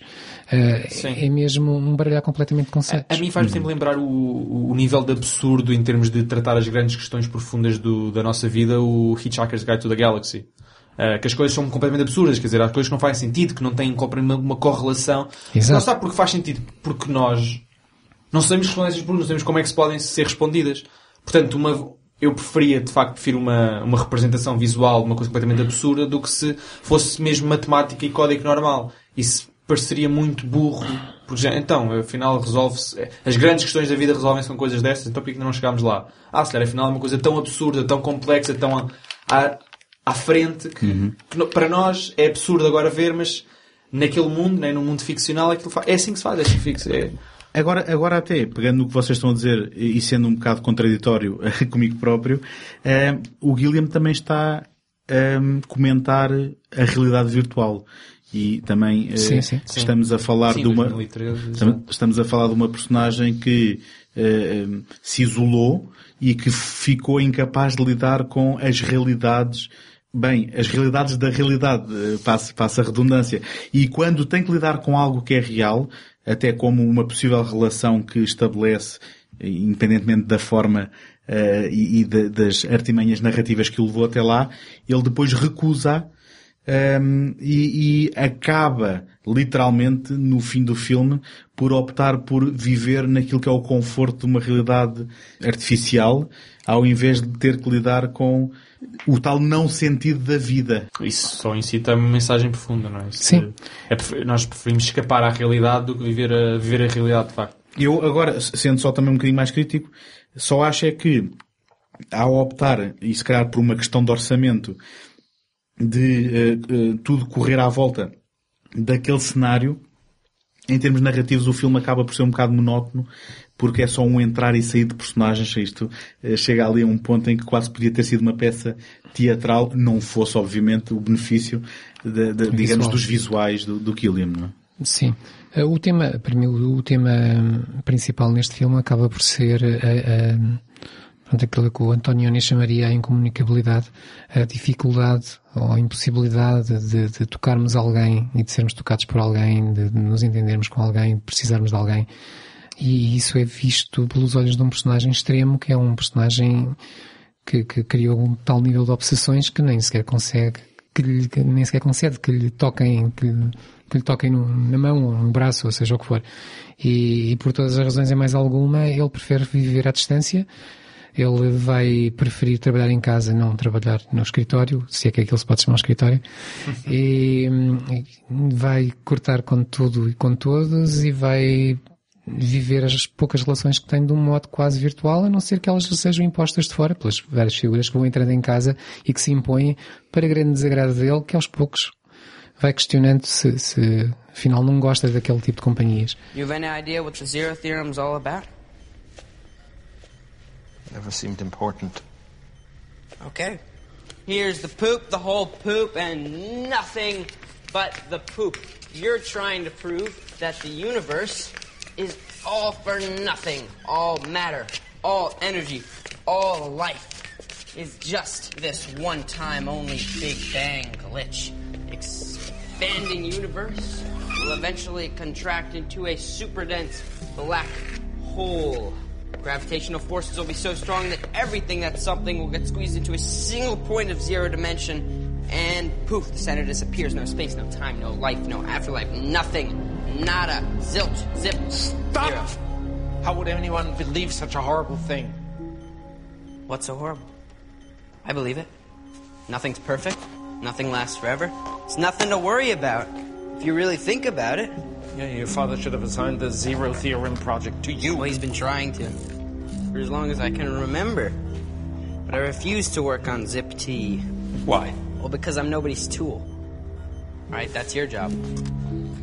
E o mais próximo que vai ter de, de uma relação com significado é com o Bob. O Bob, que é uma figura quase filial. E que é eh, uma interpretação completamente... eh, eh, foi uma surpresa para mim. Eu conheci este ator de um filme mais recente foi o Manchester, by the sea, em que ele até foi nomeado ao Oscar, mas que aqui, eh, portanto, como é um, um jovem, aqui aparece relativamente mais novo, eh, e, e se no Manchester by the Sea é aquele filme oscarizável em que, ok, tu percebes que, porque é que foi nomeado, mas tá, tem um certo enquadramento, aqui para mim é o MVP em termos de, de elenco, sendo que está a ombrear com o Christoph Waltz, não é? Deixa-me só, antes de, de passar novamente a palavra, só de uh, chamar a atenção para o facto de que eu estou aqui a fazer uma série de críticas, até por causa das limitações do filme. Este é um argumento que também não é do Terry Gilliam, é de um tipo chamado Pat Russian, e uh, aquilo que era um orçamento originalmente de 20 milhões, foi cortado para 8.5 milhões eh, quando decidiram filmar na Roménia. Portanto, estamos a falar novamente do Gilliam, não é? Eh, Paulo Branco, se estás a ouvir, o Gilliam a tentar eh, que lhe financiem devidamente e à altura da sua imaginação os projetos. Eu queria só desenhar, não sei, já estamos a aproximar-nos do final, certamente, já estamos no último filme, mas queria desenhar um paralelo que me percebi agora, que pelo menos de forma mais consciente, entre os três filmes, e que é a capacidade dos personagens decidirem viver, se pudessem, na, no mundo de sonho. Uh, essa é uma mensagem que o Terry Gilliam de certeza passa e ele próprio se calhar gostaria de escapar à realidade e é por isso que faz coisas tão surreais. Se ele pudesse, se, imagina se lhe dessem um, um, equipamento de realidade virtual e dissessem ok, vá, podes desenhar o teu mundo, podes escapar desta realidade e vives lá, não há problema. Uma coisa assim Matrix, nem sequer te apercebes que estás na realidade virtual. Um, e acho que, é acho que com este o Tira Zero, é, pronto, é claro e evidente. Nos outros, claro, temos que pensar um bocadinho mais. Sim, mas neste ele toma uma decisão que no fim de contas é trágica, não é? No, no caso, no caso, no caso do SEM no Brasil, eh, enfim, estou a tentar responder aqui agora em bicos de pés e sem Sim. rede, mas no caso do Brasil ele não teve muita hipótese. É a eh, única fuga possível. É a única é? fuga possível até porque eh, foi imposta, não é? Sim. E neste caso, e é trágico por causa disto. Neste caso é trágico porque ele poderia ter tido outra opção e optou por, por este desfecho. Mas, mas concordo com esse paralelismo que estás a falar e ele, ele está lá definitivamente. É trágico, mas, mas é escapista, não é? Quer dizer, porque ele quer simplesmente escapar para algo melhor. É? é? bom. Quer é... dizer, não, ou seja, a gente no Brasil como aqui, uhum. ele, ele considera a realidade em que vive inaceitável, portanto vou escapar para uma de forma permanente melhor. Eu vou-te lançar então uma questão que nós havemos de responder no episódio sobre o Matrix que vamos fazer mais à frente. Ups, uh, já Spoiler. revelei. Spoiler. Que é o seguinte, tu és um Neo ou és um Cypher? Preferias estar cheio de buracos a viver na realidade de, de, digamos, daquilo que é fora da Matrix ou gostavas de ser o Cypher a comer um bife isso, mal passado isso na é, Matrix? Isso é aquelas perguntas. Não é para responder agora. Podemos deixar no Matrix, mas Ficas a pensar, mais complexo no... que existe. Porque depois começamos a perguntar, então, mas dá para perceber que estamos numa simulação? Dá? Essa pergunta mas, é válida. Mas vamos, fazer, vamos falar disso tudo. Há, o, há Olha, de facto o comprimido vermelho e o comprimido azul. É possível. Voltando, voltando aqui ao Teorema Zero e, às, e, às, e ao escapismo. Uh, eu, eu, por acaso encontrei uma coisa que achei curioso nos três filmes, um ponto em comum nesse escapismo, que é quando o Gilliam ou os seus personagens querem pensar em algo de maravilhoso, eles pensam em praias. Não sei se vocês repararam. Pois é, no Brasil, no Brasil Flórida, não é? No Brasil, no Brasil é a ideia de Brasil mesmo, não é? Exato. A ideia de praia, a, a canção. Uh, no, no, no 12 Monkeys, no, nos macacos, sim, é, eles têm que ir para, para, para Florida Keys porque Exato, ele nunca viu o mar. Brasil, ele nunca viu o mar e tem esse objetivo sim. e é lá que são apanhados depois na, na conclusão do filme.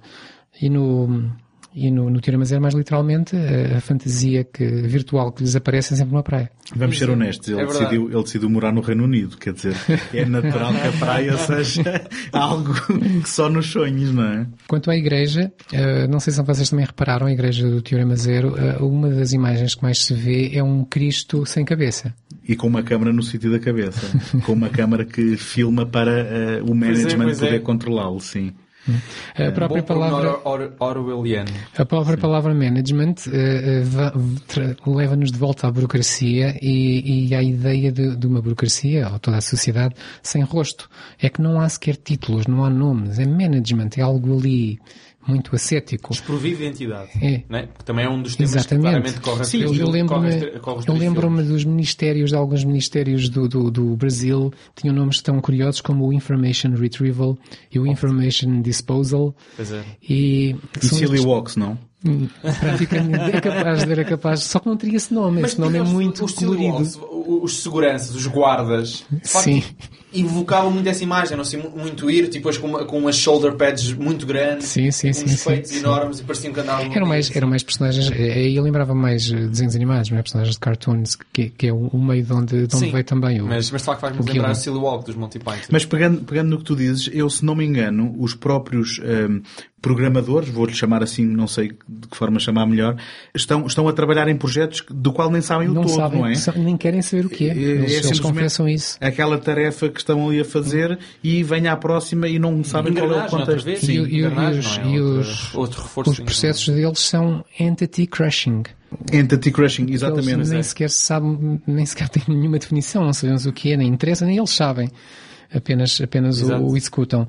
Ah, ainda, ainda nesta onda de curiosidades, pelo menos para mim, o, o, há, há outro, há outra figura que é recorrente nos filmes, nestes três filmes, que é a figura dos anjos. Todos eles têm estátuas de anjos que me lembra sempre, penso que é no, no, no, no Cálice Sagrado, ah, agora não me lembro qual é o filme, há uma animação em que nós vemos estátuas de anjos a serem içadas com gruas e depois as asas abanam atrás como se estivessem a voar. E esses anjos parecem estar em todos os filmes do, do, do Gilliam, todos estes três filmes do Gilliam, nos no Teoria Zero então é, é mais que óbvio, eles andam por todo lado. Mas nos outros também estão. Eh, o, o Gilliam tem, aliás, uma relação muito forte com a escultura, como vocês devem saber. E hum, há uma cena, há uma cena no início do, do Doze Macacos que é uma estátua do Rodin que aparece em grande plano, a está- é a estátua O Beijo, que aparece em grande plano. Primeiro vemos só um pormenor da estátua, depois o plano alarga e vemos a estátua toda, e depois vemos os personagens. E para mim isso é uma referência a Monty Python, porque ele tem uma animação, não sei se vocês conhecem, é que essa estátua é animada, o personagem masculino está a soprar na boca da personagem feminina, a qual por sua vez é uma flauta, e, e na perna tem buracos e ele vai dedilhando os buracos eh, com a mão e, e fazendo uma melodia. Quando eu vi essa cena no cinema a primeira vez, eu dei uma gargalhada enorme. Estava à espera que isso acontecesse no filme. eu, eu sugeria um- uma outra relação tenue eh, entre o Teorema Zero e o Brasil, porque sendo que o Brasil é pontuado pela música da Guarela do Brasil que já falámos, também o Teorema Zero eh, tem em vários momentos uma versão lounge do Creep, dos Radiohead.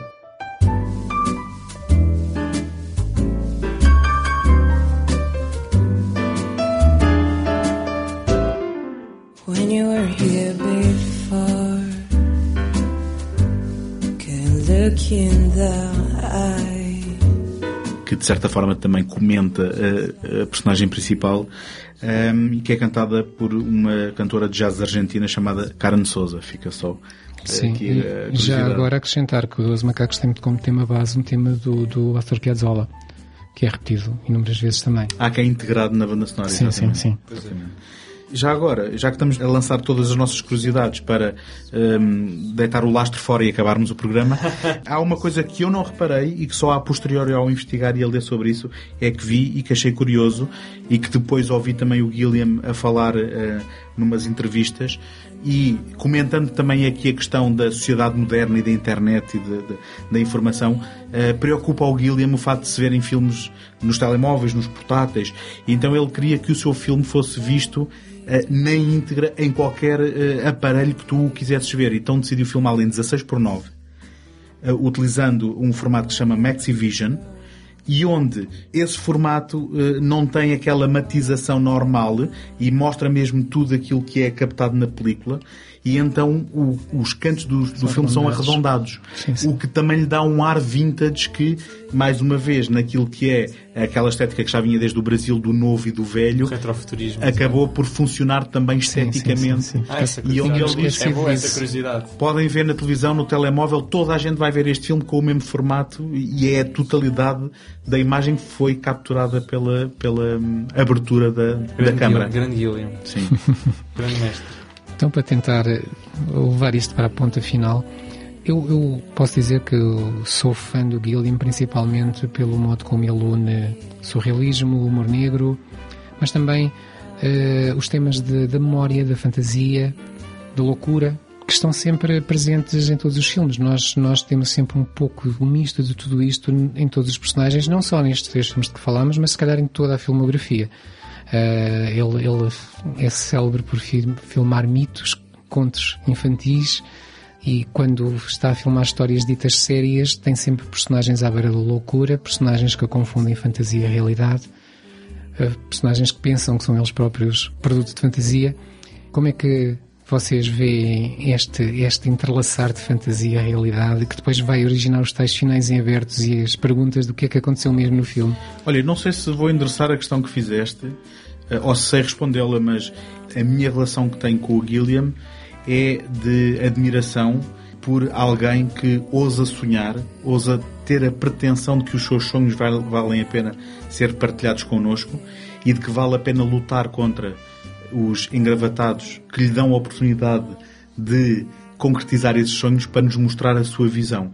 E basicamente acho que faz falta gente genuína como o Gilliam e gente que pode cerrar o punho e perseguir aquilo que é a sua ambição.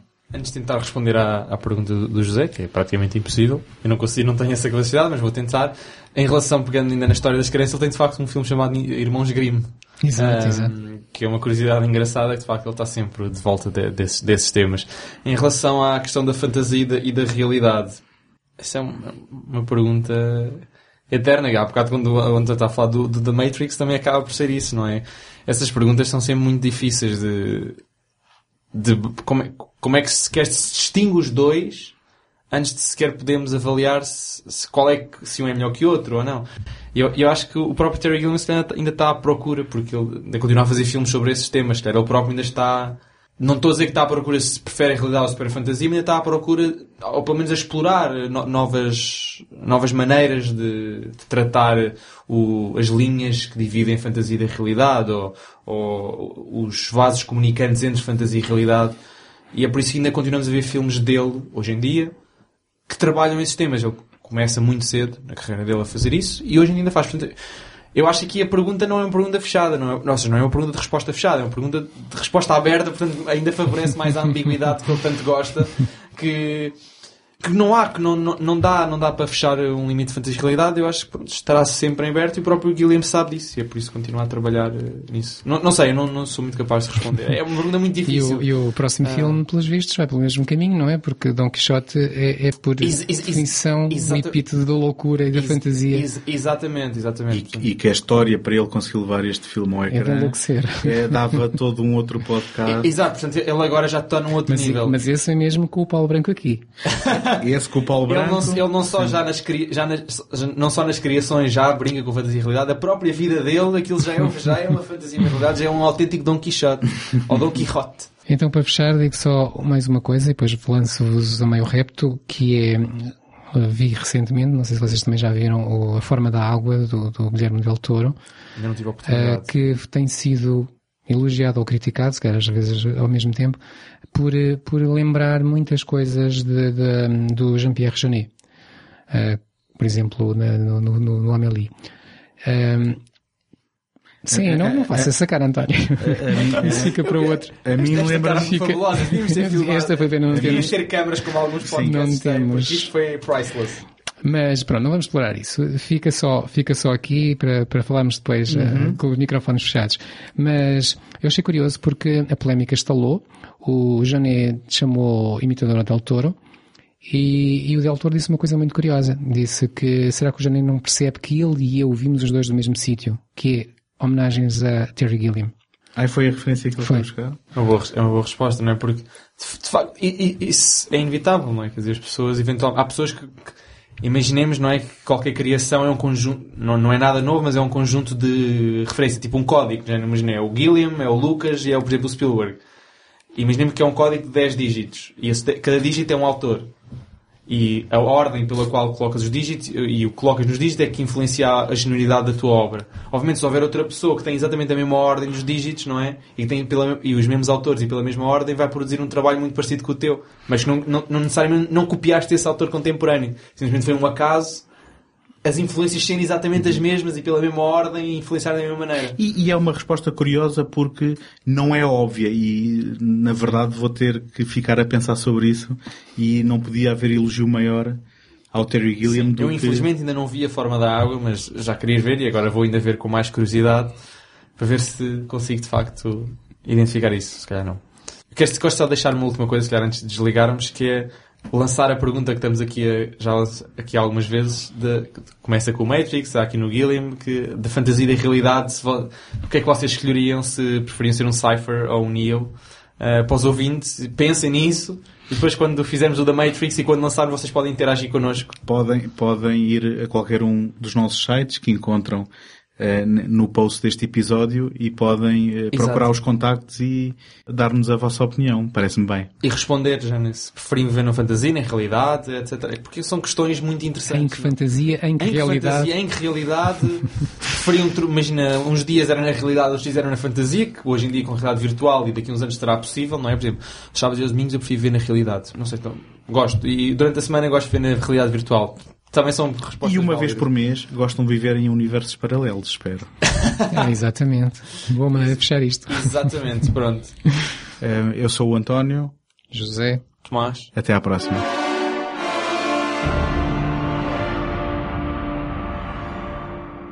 Acabaram de ouvir um episódio de Universos Paralelos, um programa mensal do segundo take.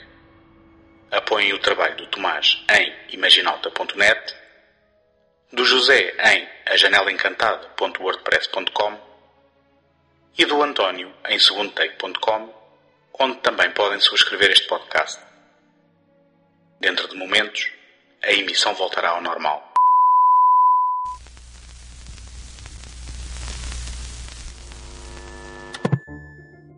Encontramos na próxima semana. Até lá, boas fitas.